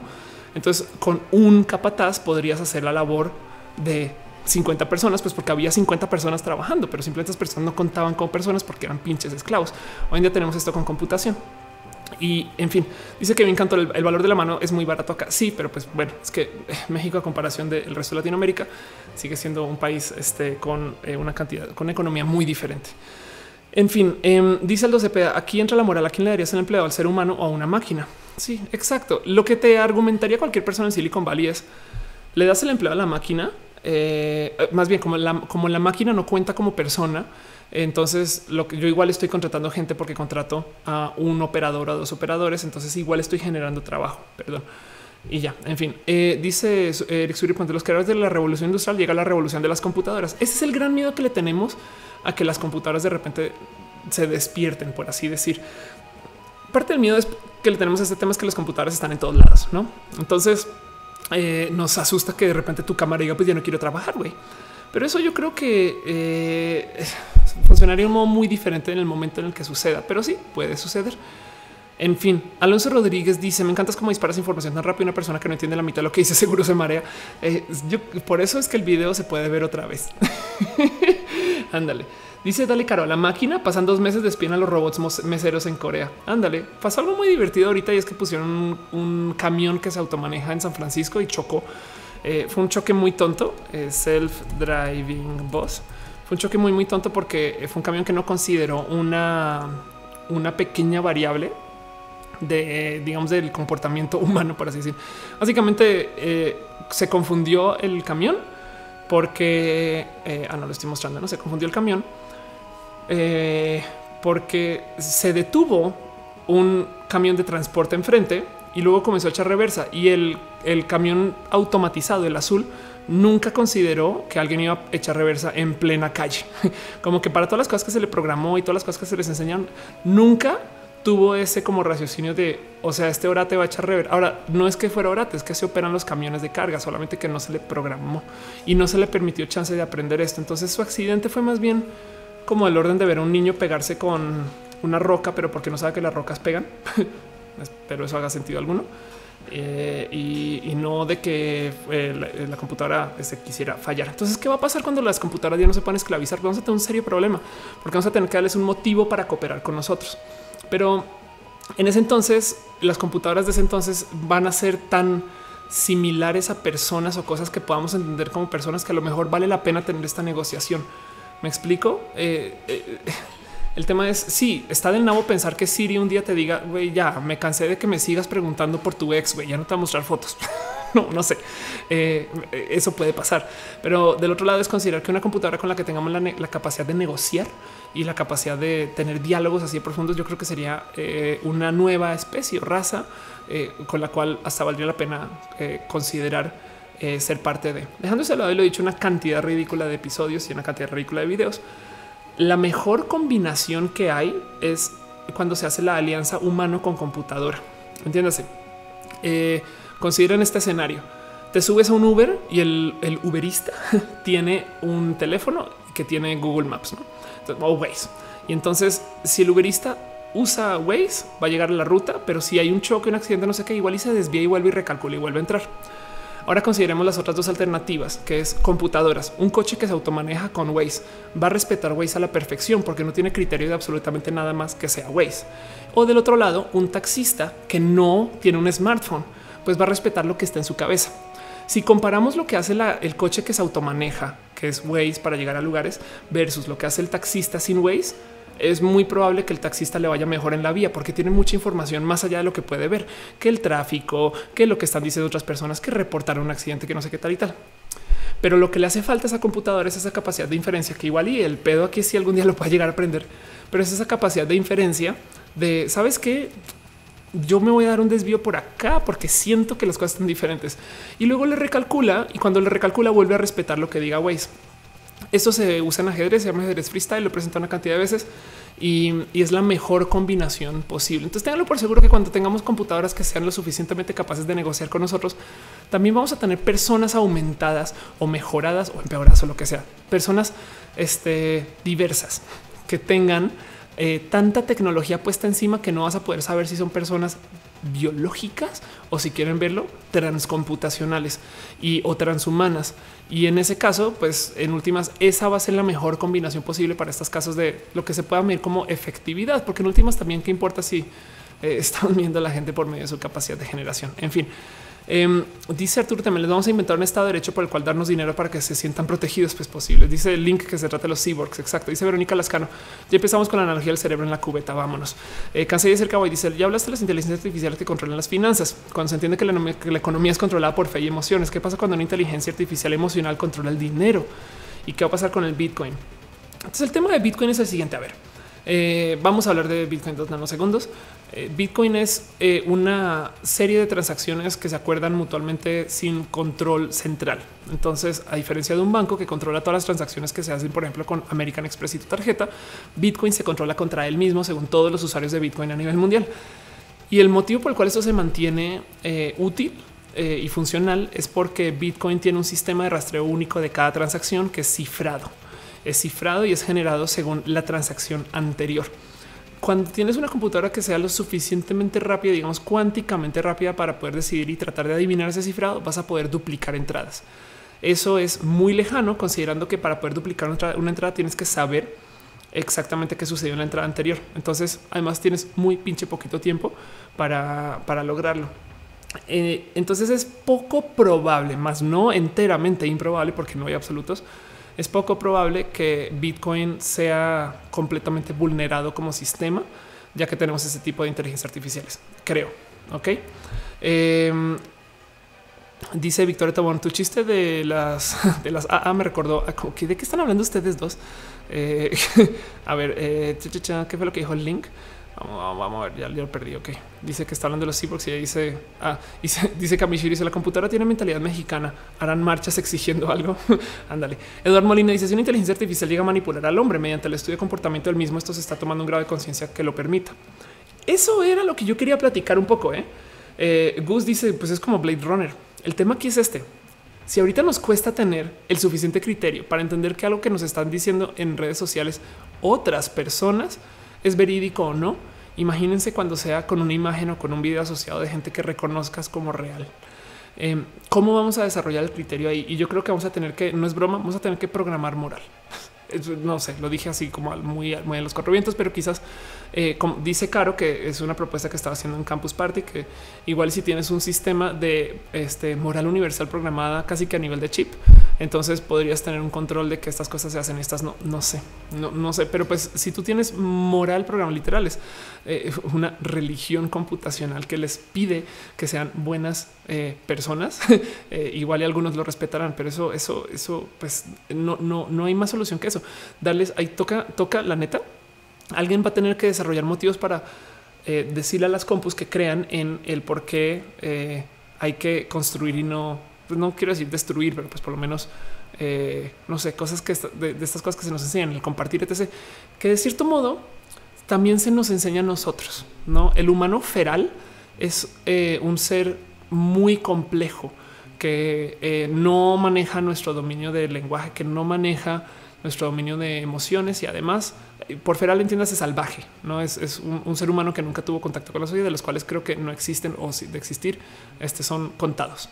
Em, mientras tanto, nosotros tenemos una cantidad de desarrollo porque pasamos por un sistema de educación que, aunque sea en los lugares más inhóspitos del mundo, igual se ve donde se le enseñan a los, donde se le enseña a los niños eh, una, versión desde muy, muy básica hasta muy compleja de lo que puede ser el compartir, de lo que puede ser el vivir en sociedad, estas cosas. Entonces, nosotros también recibimos esa programación, ¿no? Y, eso pues habrá que ver por dónde va. Dice Transparente Corgal, sería interesante trabajar con robots. Anda. Dice Jonathan Cruz, no es acerca del tema. En enero retomo la universidad. Me gustaría comenzar un canal donde pueda subir a fin de cuatrimestre todo lo que veo en cada materia. Wow, qué bonito eso y lo harías a fin de cuatrimestre. Ok, pues suena bonito. Dice eh, que si se fue el audio, eh, no creo que ahí sigue el audio. Es, que a veces le soplo el micro y se, va. Em, dice Herbalist, eh, si es inteligencia cibernética se corrompe, a Bryans virtuales. Exacto. Dice la ley, tener moral programada habría tener paradojas que podrían paralizar la inteligencia artificial. No solo eso, sino que hay cosas que nosotros mismos no sabemos acerca de qué hacer con la moral. No es em, por eso tenemos tantos conflictos con el sistema del compás moral que se supone que es una religión que no es una. Arranca por ahí. Eduardo Molina dice ahora en el escenario hipotético donde las inteligencias artificiales entran en contacto con otro ser que no sea humano, como un extraterrestre. Esto qué puede afectar a esas? Pues sí, exacto. Esa es otra. ¿eh? Imagínate eh, qué divertido que suena dejar una de esas computadoras que aprende cosas. Em, ahora ponerlo a aprender con ballenas, ¿no? ¿Y qué aprenderá? Dice de Rebe, ¿quién soy? Soy yo, creo. No, no sé por qué preguntas, Rebe. Dice Kamishiro, este ya pinta como Horizon Zero Dawn, computadora salvaje el humano a sus raíces primitivas. Puede ser. Eh, dice Héctor, había la evolución humana depende de la inteligencia artificial. Puede, puede ser, ¿no? En fin. Eh, bueno, eso es un poquito de lo que les quería platicar de este tema. Y todo eso nació porque cuando vi los animales dije, ay, qué bonito ¿Por qué chingados lo están haciendo solo para esto, güey? Es tantas cosas que se pueden hacer con los animoji y, la neta no es bueno, pues evidentemente lo hicieron para lanzar. Pero bueno, en fin, eh, dice de Rebe, hola, salúdame, hola Rebe. Dice, eh, dale caro que se escuche el audio bien y dar caro, caro pone eh, cometitas y ponicitos. Ándale, dice Franco Zipata. Em, Frank psicópata. Buenas noches, buenos días, dependiendo de donde me vean. Exacto. Dice cachorro que genere una guerra cibernética. Pues depende de alrededor de qué, no? Este, el tema es, eh, miren, estas computadoras hay que hacerlas. Me explico. Eh, eh, y yo sé que se pueden hacer ellas solas y pueden aprender a hacerse solas, pero no es como que de repente, pum, vamos a tener un sistema computacional que nos va a querer adueñar, sino o, poner en su misión. Vamos a, se va a tener que negociar con la misma gente que las crea. Pero bueno, ahora eso dice Rebe que trabaja en Google. No, no trabaja en Google, pero bueno, Miguel Ángel dice saludos, Pastrani. Hola.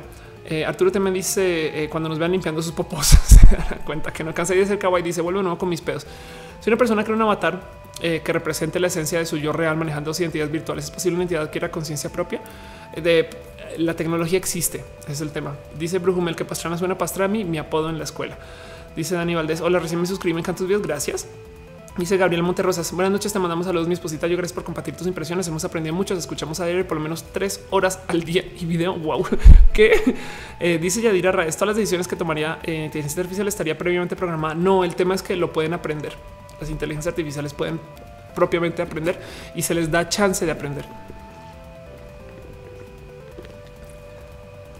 Este dice Rebe que se quiere suscribir, que es buena onda. Gracias, Rebe. Y bueno, y de Red en Twitch saluda. Hola a todos. Bueno, voy a. Ah, bueno, y leo acá, perdón, es que es otro tema. Es que hoy pregunté en Twitter que si quisieran que hablar algún tema, alguien me dijo, no sé quién me preguntó, que hablar acerca de los coches y la inteligencia artificial, porque mm, una de las cosas que le decía hoy a Noé, ¿quién es Noé? ¿Quién es esa Noelia? Noelia es acá la fan de los X-Files que está trabajando. ¿Estás trabajando en doctorado? Sí, dice que está trabajando su doctorado. Ok, va perfecto. Este más te vale. Mentiras, mentiras, mentiras, mentiras, mentiras. La verdad es que la persona inteligente de la familia es ella. Em, pero el cuento es, eh, estamos hablando acerca de cómo los coches que se automanejan van a ser mucho más eh, precisos que, los coches que los maneja un ser humano. Piensen en esto. Un coche que lo maneja una inteligencia artificial va a tener, primero que todo, más tiempo de reacción que, eh, perdón, menos tiempo de reacción que un ser humano. Ahora, no sé si ustedes saben, pero ubican a este personaje que se llama Geo Hotz. ¿Quién es Geo Hotz? George Hotz. Ok, les voy a presentar a esta persona. George Hotz es una persona famosísima porque el güey fue la primera persona que desbloqueó. Esto no es lo que les, que les quiero mostrar, pero fue la primera, fue el primer chamaco. Aquí está que desbloqueó un iPhone. Ok, ese chamaquín tomó este teléfono que hizo Steve Jobs y dijo: Ah, sí, que no puede instalar software chinga tu madre Steve Jobs. Yo hackeo el teléfono y se inventó esta cosa que se llama el jailbreak, que muchos de nosotros aficionados a la computación y que hemos eh, tenido amigos que eh, quieren hacerle cosas a sus teléfonos raras, eh, nos han pedido que lo hagamos o muchas personas lo sabrán hecho. No sé qué, en fin, el proceso del jailbreak fue un pequeño cambio filosófico en cómo funciona el iPhone. Gracias a ese güey tenemos apps porque cuando lanzó el iPhone, el teléfono literal era tú lo puedes usar para navegar el Internet y todo el desarrollo de software se va a hacer dentro del navegador y como aplicaciones de navegador, que ahora como que medio se volvió otra vez un tantito para allá, pero no siempre. Y el güey lo que dijo es no, yo quiero tener apps. Si hay una app de mail, tiene que haber una app de cualquier otra cosa. Y el jailbreak de hecho funciona con esa cosa que se llama Siri y no sé qué. Bueno, en fin. Luego, este George Hotz, Horotz em, hackeó el Play 3 si ustedes usaron algún Play 3 de los primeritos de los que a mí me encantan de paso, es mi Play 3 favorito, el que parece como piano eh, y lo hackeó para que corra Linux, eh, si mal no recuerdo. Pero entonces el güey, eh, ah, no, vea que bueno, no sé si funciona sobre el Play nuevo, pero el caso es que el güey hackeó el PlayStation y se metió en una cantidad ridícula de problemas por eso. pero pues le trajo esto al mundo también. Entonces liberó el PlayStation, por así decir. Eso de por sí ya es un, diálogo muy divertido y muy interesante de tener, que es este tema de, güey, yo estoy comprando mi teléfono porque chingado no puedo modificar todo, ¿no? Es como imagínense comprar un coche y que la empresa les diga, ni te atrevas a cambiar el exhausto, porque ese no es tu coche. Pero güey, yo lo pagué, no es tu coche, ¿no?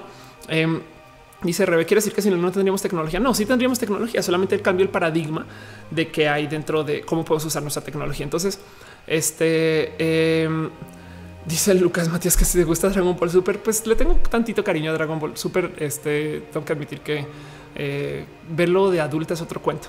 Pero pues ya eh, dice Sofía Hanome, yo apenas ando viéndote. Gracias. Dice eh, cachorro, la mente humana podría tener la misma capacidad de una computadora. Cachorro, las computadoras están tratando de competir por tener la capacidad de una mente humana. este todavía no ha sido al revés. Em, pero bueno, dice de Rebe que si tengo novio, tengo novia y este está allá. Entonces, hola, Noé.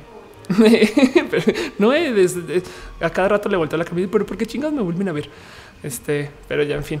Eh, Sabes que de hecho me pregunta cuando está mi video el final de Evangelion. Prometo lo busco ahorita después que tenga más tiempito.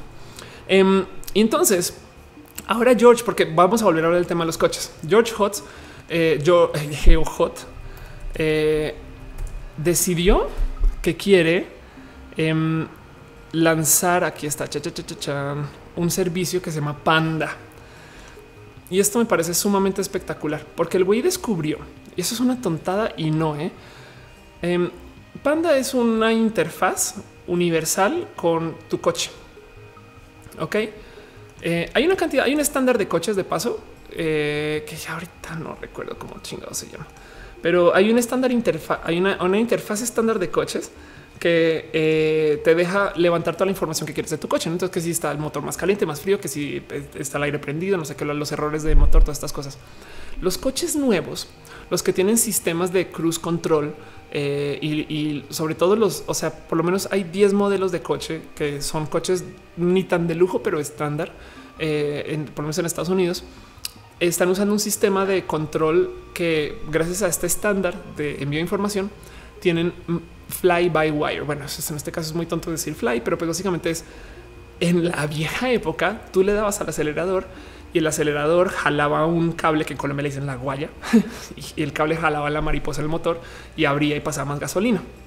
Pues ahora no, ahora tiene un sensor de cuánto estás presionando el acelerador y le dice el motor al otro lado por medio de así literal un cable conectado que este abras tanto la mariposa, ¿no? Y lo usa para, literal, si tú lo traes a fondo, si ya ven que lo que pasa con el soplo micro, si traes el acelerador a fondo, pero el coche siente que, por ejemplo, el motor está muy frío y sería muy dañino para el motor abrir la mariposa al total, él no la va a abrir.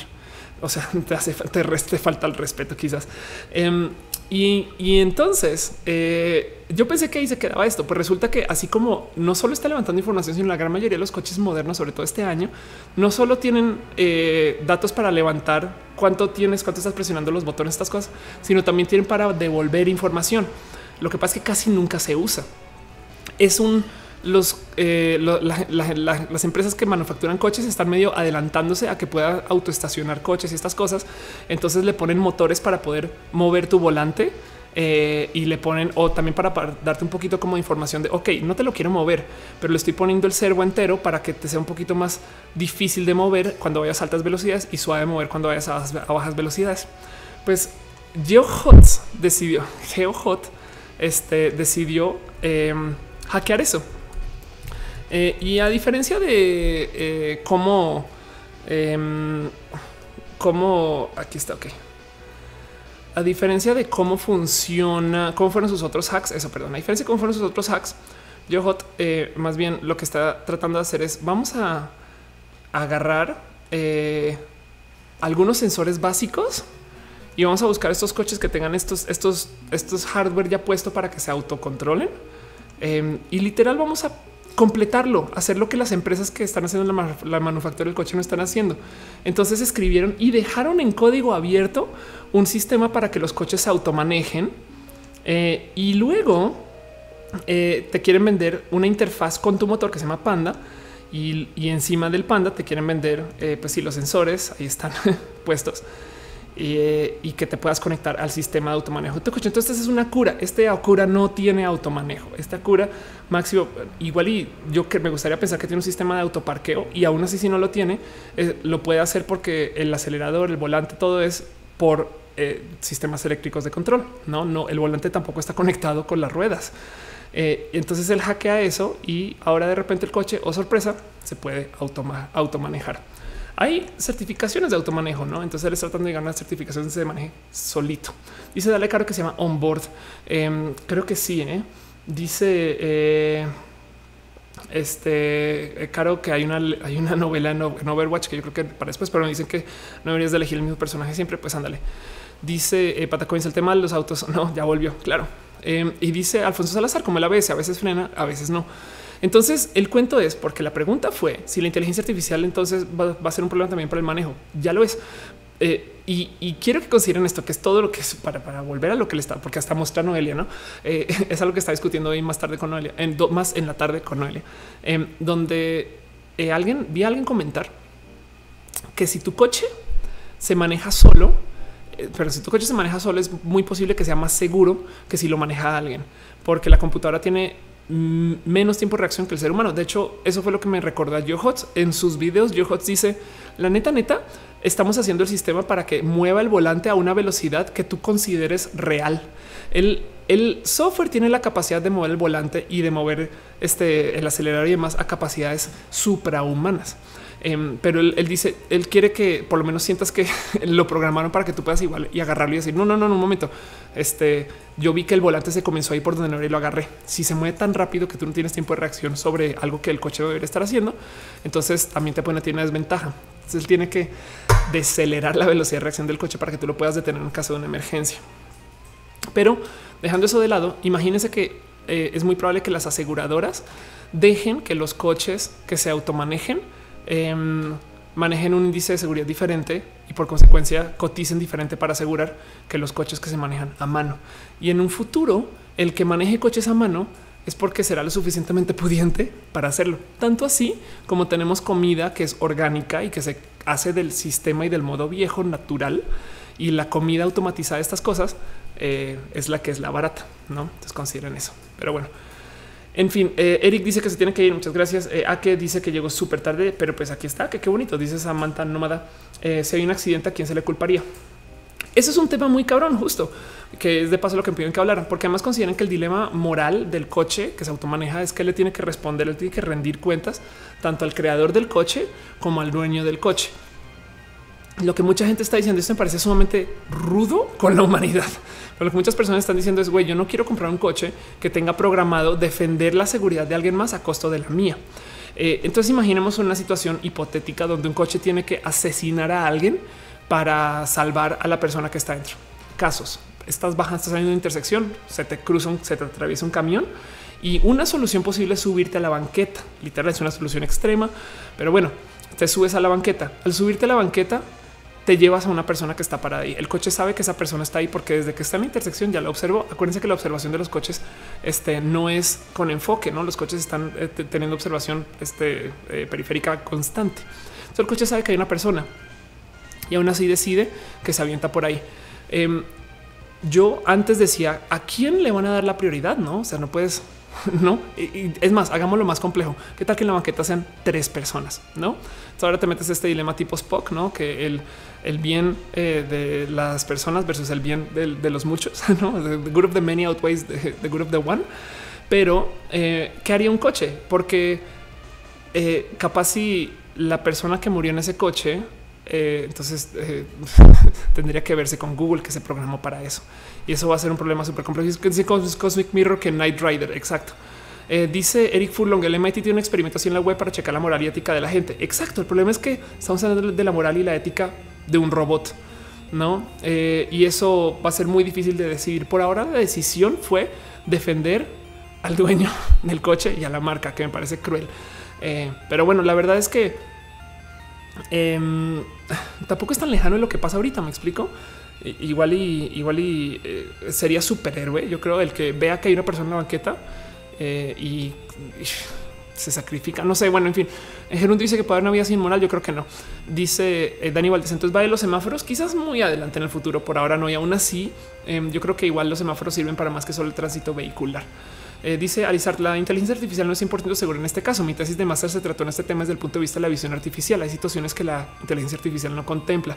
Sí, exacto. El tema ahí es que em, eh, tampoco la inteligencia natural, perdón, prefiero decir que la estupidez natural tampoco es 100% segura. ¿eh?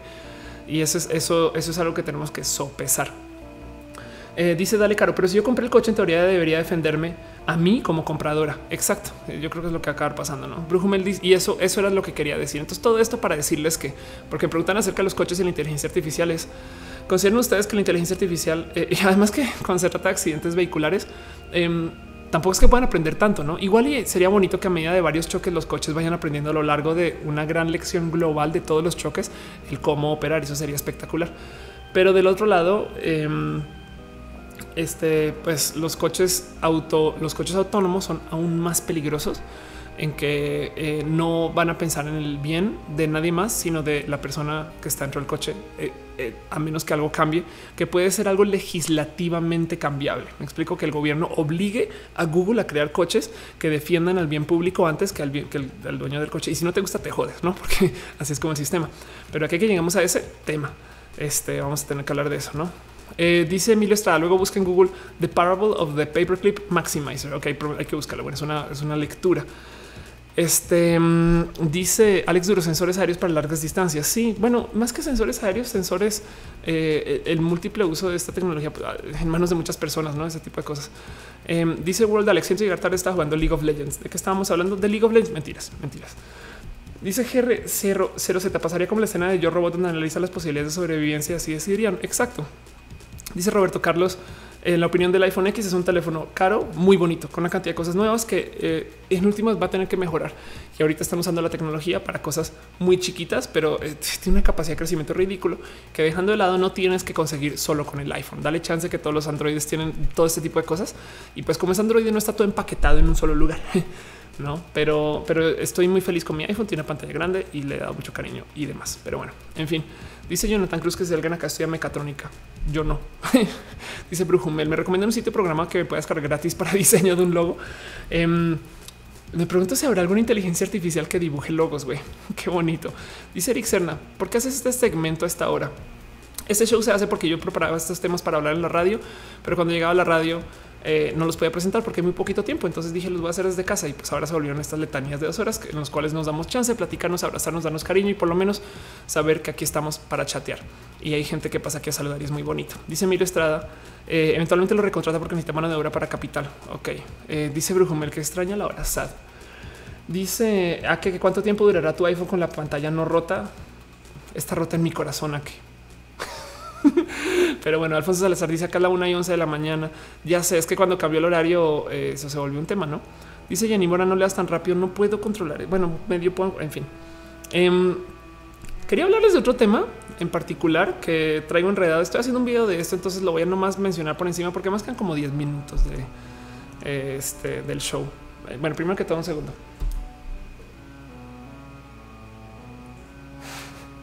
Este es el show también donde despertamos a Matu. Matu, ¿qué te pasa? Antes eras un gato lleno de energía.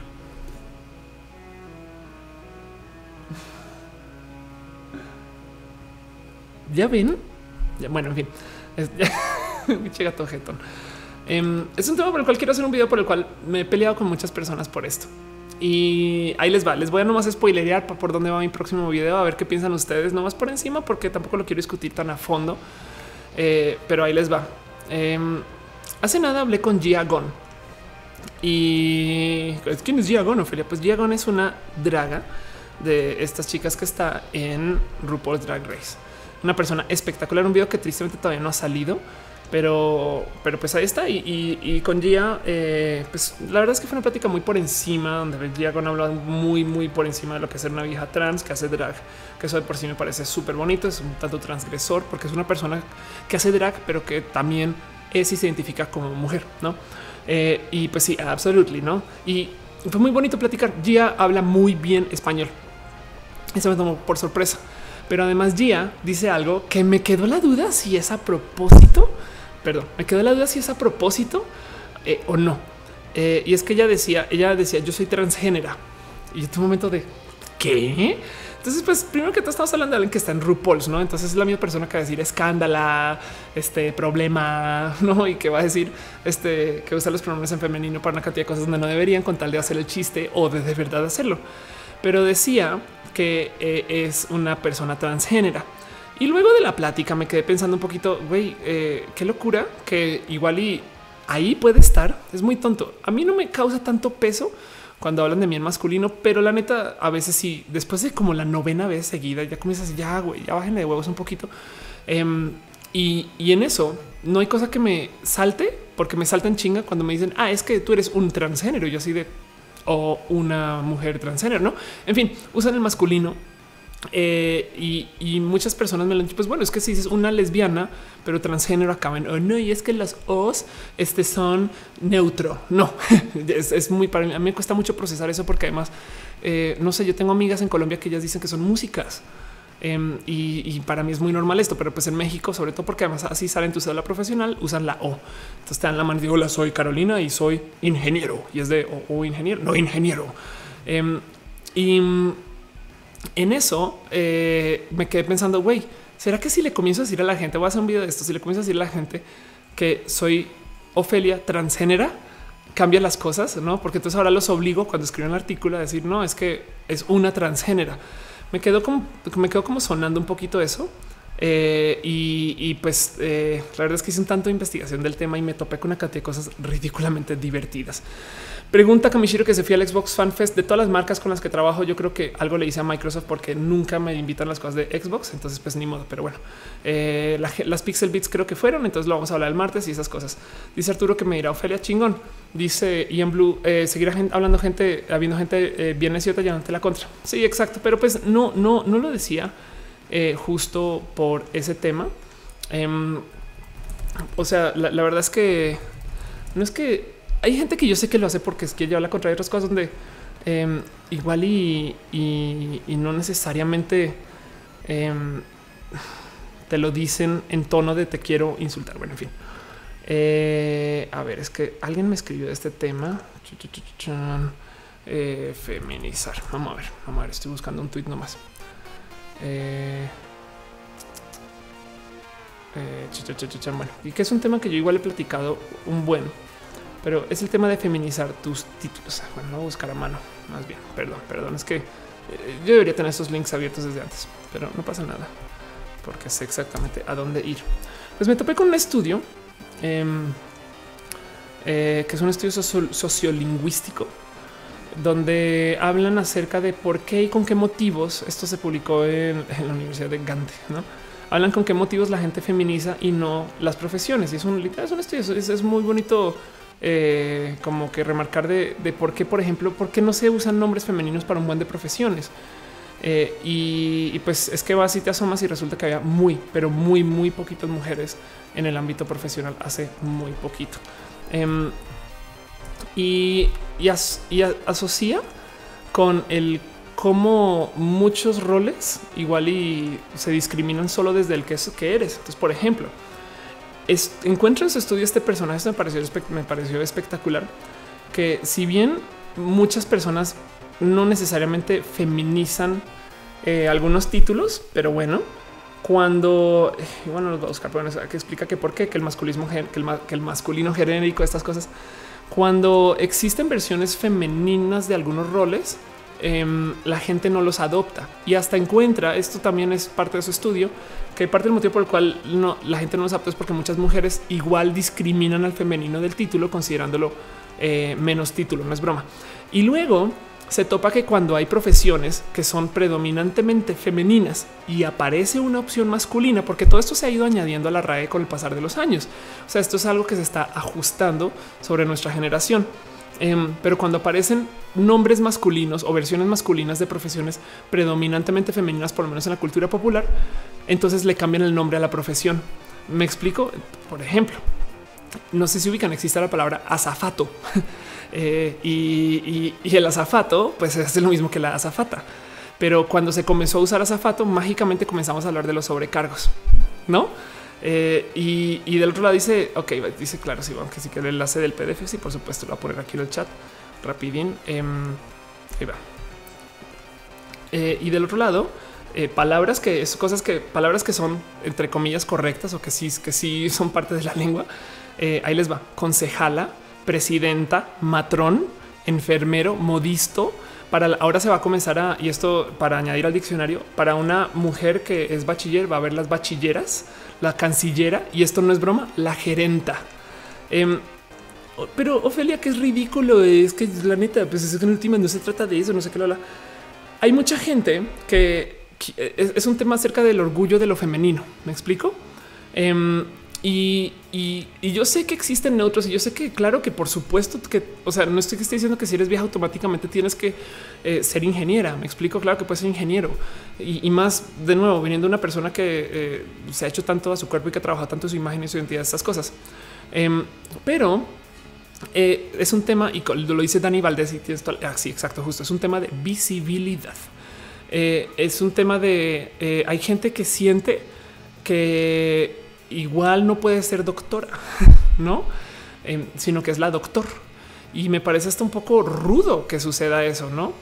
Pero, pero bueno, eso va a suceder y, yo creo que me gusta mucho que se le añadan etiquetas a las cosas, porque lo normal es decir, ay, ya quítales etiquetas a todo, pues, pues no tienes profesiones y ya no, claro que sí, claro que sí. Em, y dice Gus MT19, un chico que respondió a tu tweet y mencionó lo del poeta y la poetisa. Sí, exacto. Em, quiero que repasar un poquito eh, una lista que tengo acá, profesiones en género, no más. Sí, el tema es, se creó el tema de, para decir que una persona es poetisa, aunque poeta acaba en A, no porque también sería el poeto. Em, pero es de nuevo, es un tema de visibilidad y es un poco, es, es activista y, no, no se tiene que adoptar per se, pero pues siento yo que me parecería espectacular que la gente comience a eh, cambiar em, un poquito más y como todo aquello trans que también se permita que si un hombre quiere que lo conozcan como la médica, pues será la médica, no? Pero vean esto, ahí les va. El piloto, la pilota, no? Eh, el fisio, la fisio, el miembro, la miembro. Bueno, el testigo, la testigo. Y acá por abajo, el conserje, la conserje. Eh, ¿Qué es esto? El saltimbanqui. ¿Qué es el saltimbanqui? Eh, ¿Qué es el ugir? Eh, entonces sí, poeta, poetisa, guarda, guardesa, emperador, emperatriz, la embajadora, la embajatriz, no la explicadora, la explicatriz y esas cosas. Entonces quiero investigar esto un poquito más a fondo, pero quería ver un tantito sus sentires. A mí me encanta que existan versiones femeninas de las cosas eh, solo porque me gusta lo femenino y, la neta yo siento que se necesita darle espacio de visibilidad y yo sé que, eh, no es que el O es neutro, no sé qué, pero pues sí. Y, entonces decía yo hoy en la mañana este es más, voy a ponerlo aquí. Eh, hoy en la mañana puse un tweet de estos que eh, resonó un tantito más de lo que yo pienso que van a resonar, pero en la mañana decía que eh, si existe la masculinidad frágil, también hay el conservadurismo frágil, no? Porque todo atenta contra los conservadores y asumo que entonces han de vivir muy frustrados, no? Que si se tatúa la gente, que si un niño agarra una muñeca, que si una pareja no se quiere casar y que son cosas de todos los días. Pero pues bueno, em, si existe el género frágil, entonces pues sí, va a haber gente que se va a quejar de esto pero no debería de, no debería amenazar a nada. No dice Kamishiro que yo soy madrota. Ándale, Vita dice que es persona. Ah, bueno. Sí, pues a mí no me diga nada. Yo soy persona y listo. Ovid Galindo dice lo femenino está más chingón. Llenamos el mundo de pura mujeres. Qué chingón. Em, Roberto Carlos dice a la iPhone. Sí, es que nos causa un tantito de risa y la neta eh, es por motivo, no es, es, hay que entender que el por qué existe ingeniero e ingeniera es porque a las, a las ingenieras se les decía por mucho tiempo que no podían estudiar. Entonces está chingón que con todo el orgullo del mundo se les dé el título de, eh, de que son ingenieras, ¿no? Y, son quienes son y, aún así sigue siendo parte de, ¿no? Pero bueno, eh, dice Fernanda, güey, pero qué tanto trabajo le puede costar a una persona utilizar los nombres y pronombres que una persona te pide utilizar. Hay personas que solo hacen por molestar, solo es respeto. Exacto. Y vuelvo al ejemplo. Yo creo que con esto voy a cerrar porque ya tengo eh, mucho tiempo al aire. Em, pero vuelvo al ejemplo de cómo hoy eh, vi una eh, cortita obra de teatro donde apareció un personaje gay. Era un hombre gay afeminado y está muy cagado porque al güey en algún momento durante la obra le daban trato de mujer. Ay, esa vieja, no sé qué, no. Y yo así de qué cagado, porque a mí eh, los mismos conservadores me dan trato de hombre, ese, ese, hombre. Entonces, a ver, conservadores, decídanse antes de transicionar. Entonces eres una vieja con cualquier estupidez que hagas y después de transicionar eres un hombre con cualquier estupidez que hagas. Y los dejo con el pensar acerca de eh, este de la asignación de género eh, con esta cosa que igual mencioné hace nadita que me, me impresiona como a mí me ponen 10 mil millones de requisitos con tal de que me digan mujer, pero aún así eh, a la robota Eva. Este, a la robota Eva ya le dicen mujer solamente porque yo no sé, es que la neta piensa cuáles son los marcadores de género de Eva, eh? la neta, la neta, es, es su voz, no tiene voz, eh, es su forma de cuerpo, no tiene forma de cuerpo. ¿Cuáles son los marcadores de género de Eva? Eso me parece este, hasta chingón de analizar, pero bueno, en fin, eso es todo. Dice Obed Galindo, exacto, es una mujer y solo es una bolita. Sí, exacto, es una ingeniera. eh, después del nombre, ¿eh? no, pues verdad. Sí, si nos hubieran dicho que es Evas, en fin. Iba, dice, dale caro. Es la pose. Eh, es qué es, no es buena pregunta, pero bueno, con eso se cumplen dos horas de estar al aire y se cumple un bonito tiempo aquí en casa de domingo en la noche con Matú. Que Matú, a ver, ya está. Güey, ven, con Matú que está despierto y con Noelia que está, perdón, pero sí, ok, es que yo me asomo a ver si, si, si puede, que, está ya con su playita los X-Files haciendo, está haciendo cosas de doctorado. Si está haciendo cosas de doctorado, dice que está haciendo cosas de doctorado. Exacto, bueno, perfecto. y eh, rápido, porque me preguntaron que cómo grabo y otra vez siempre muestro esto. ¿eh?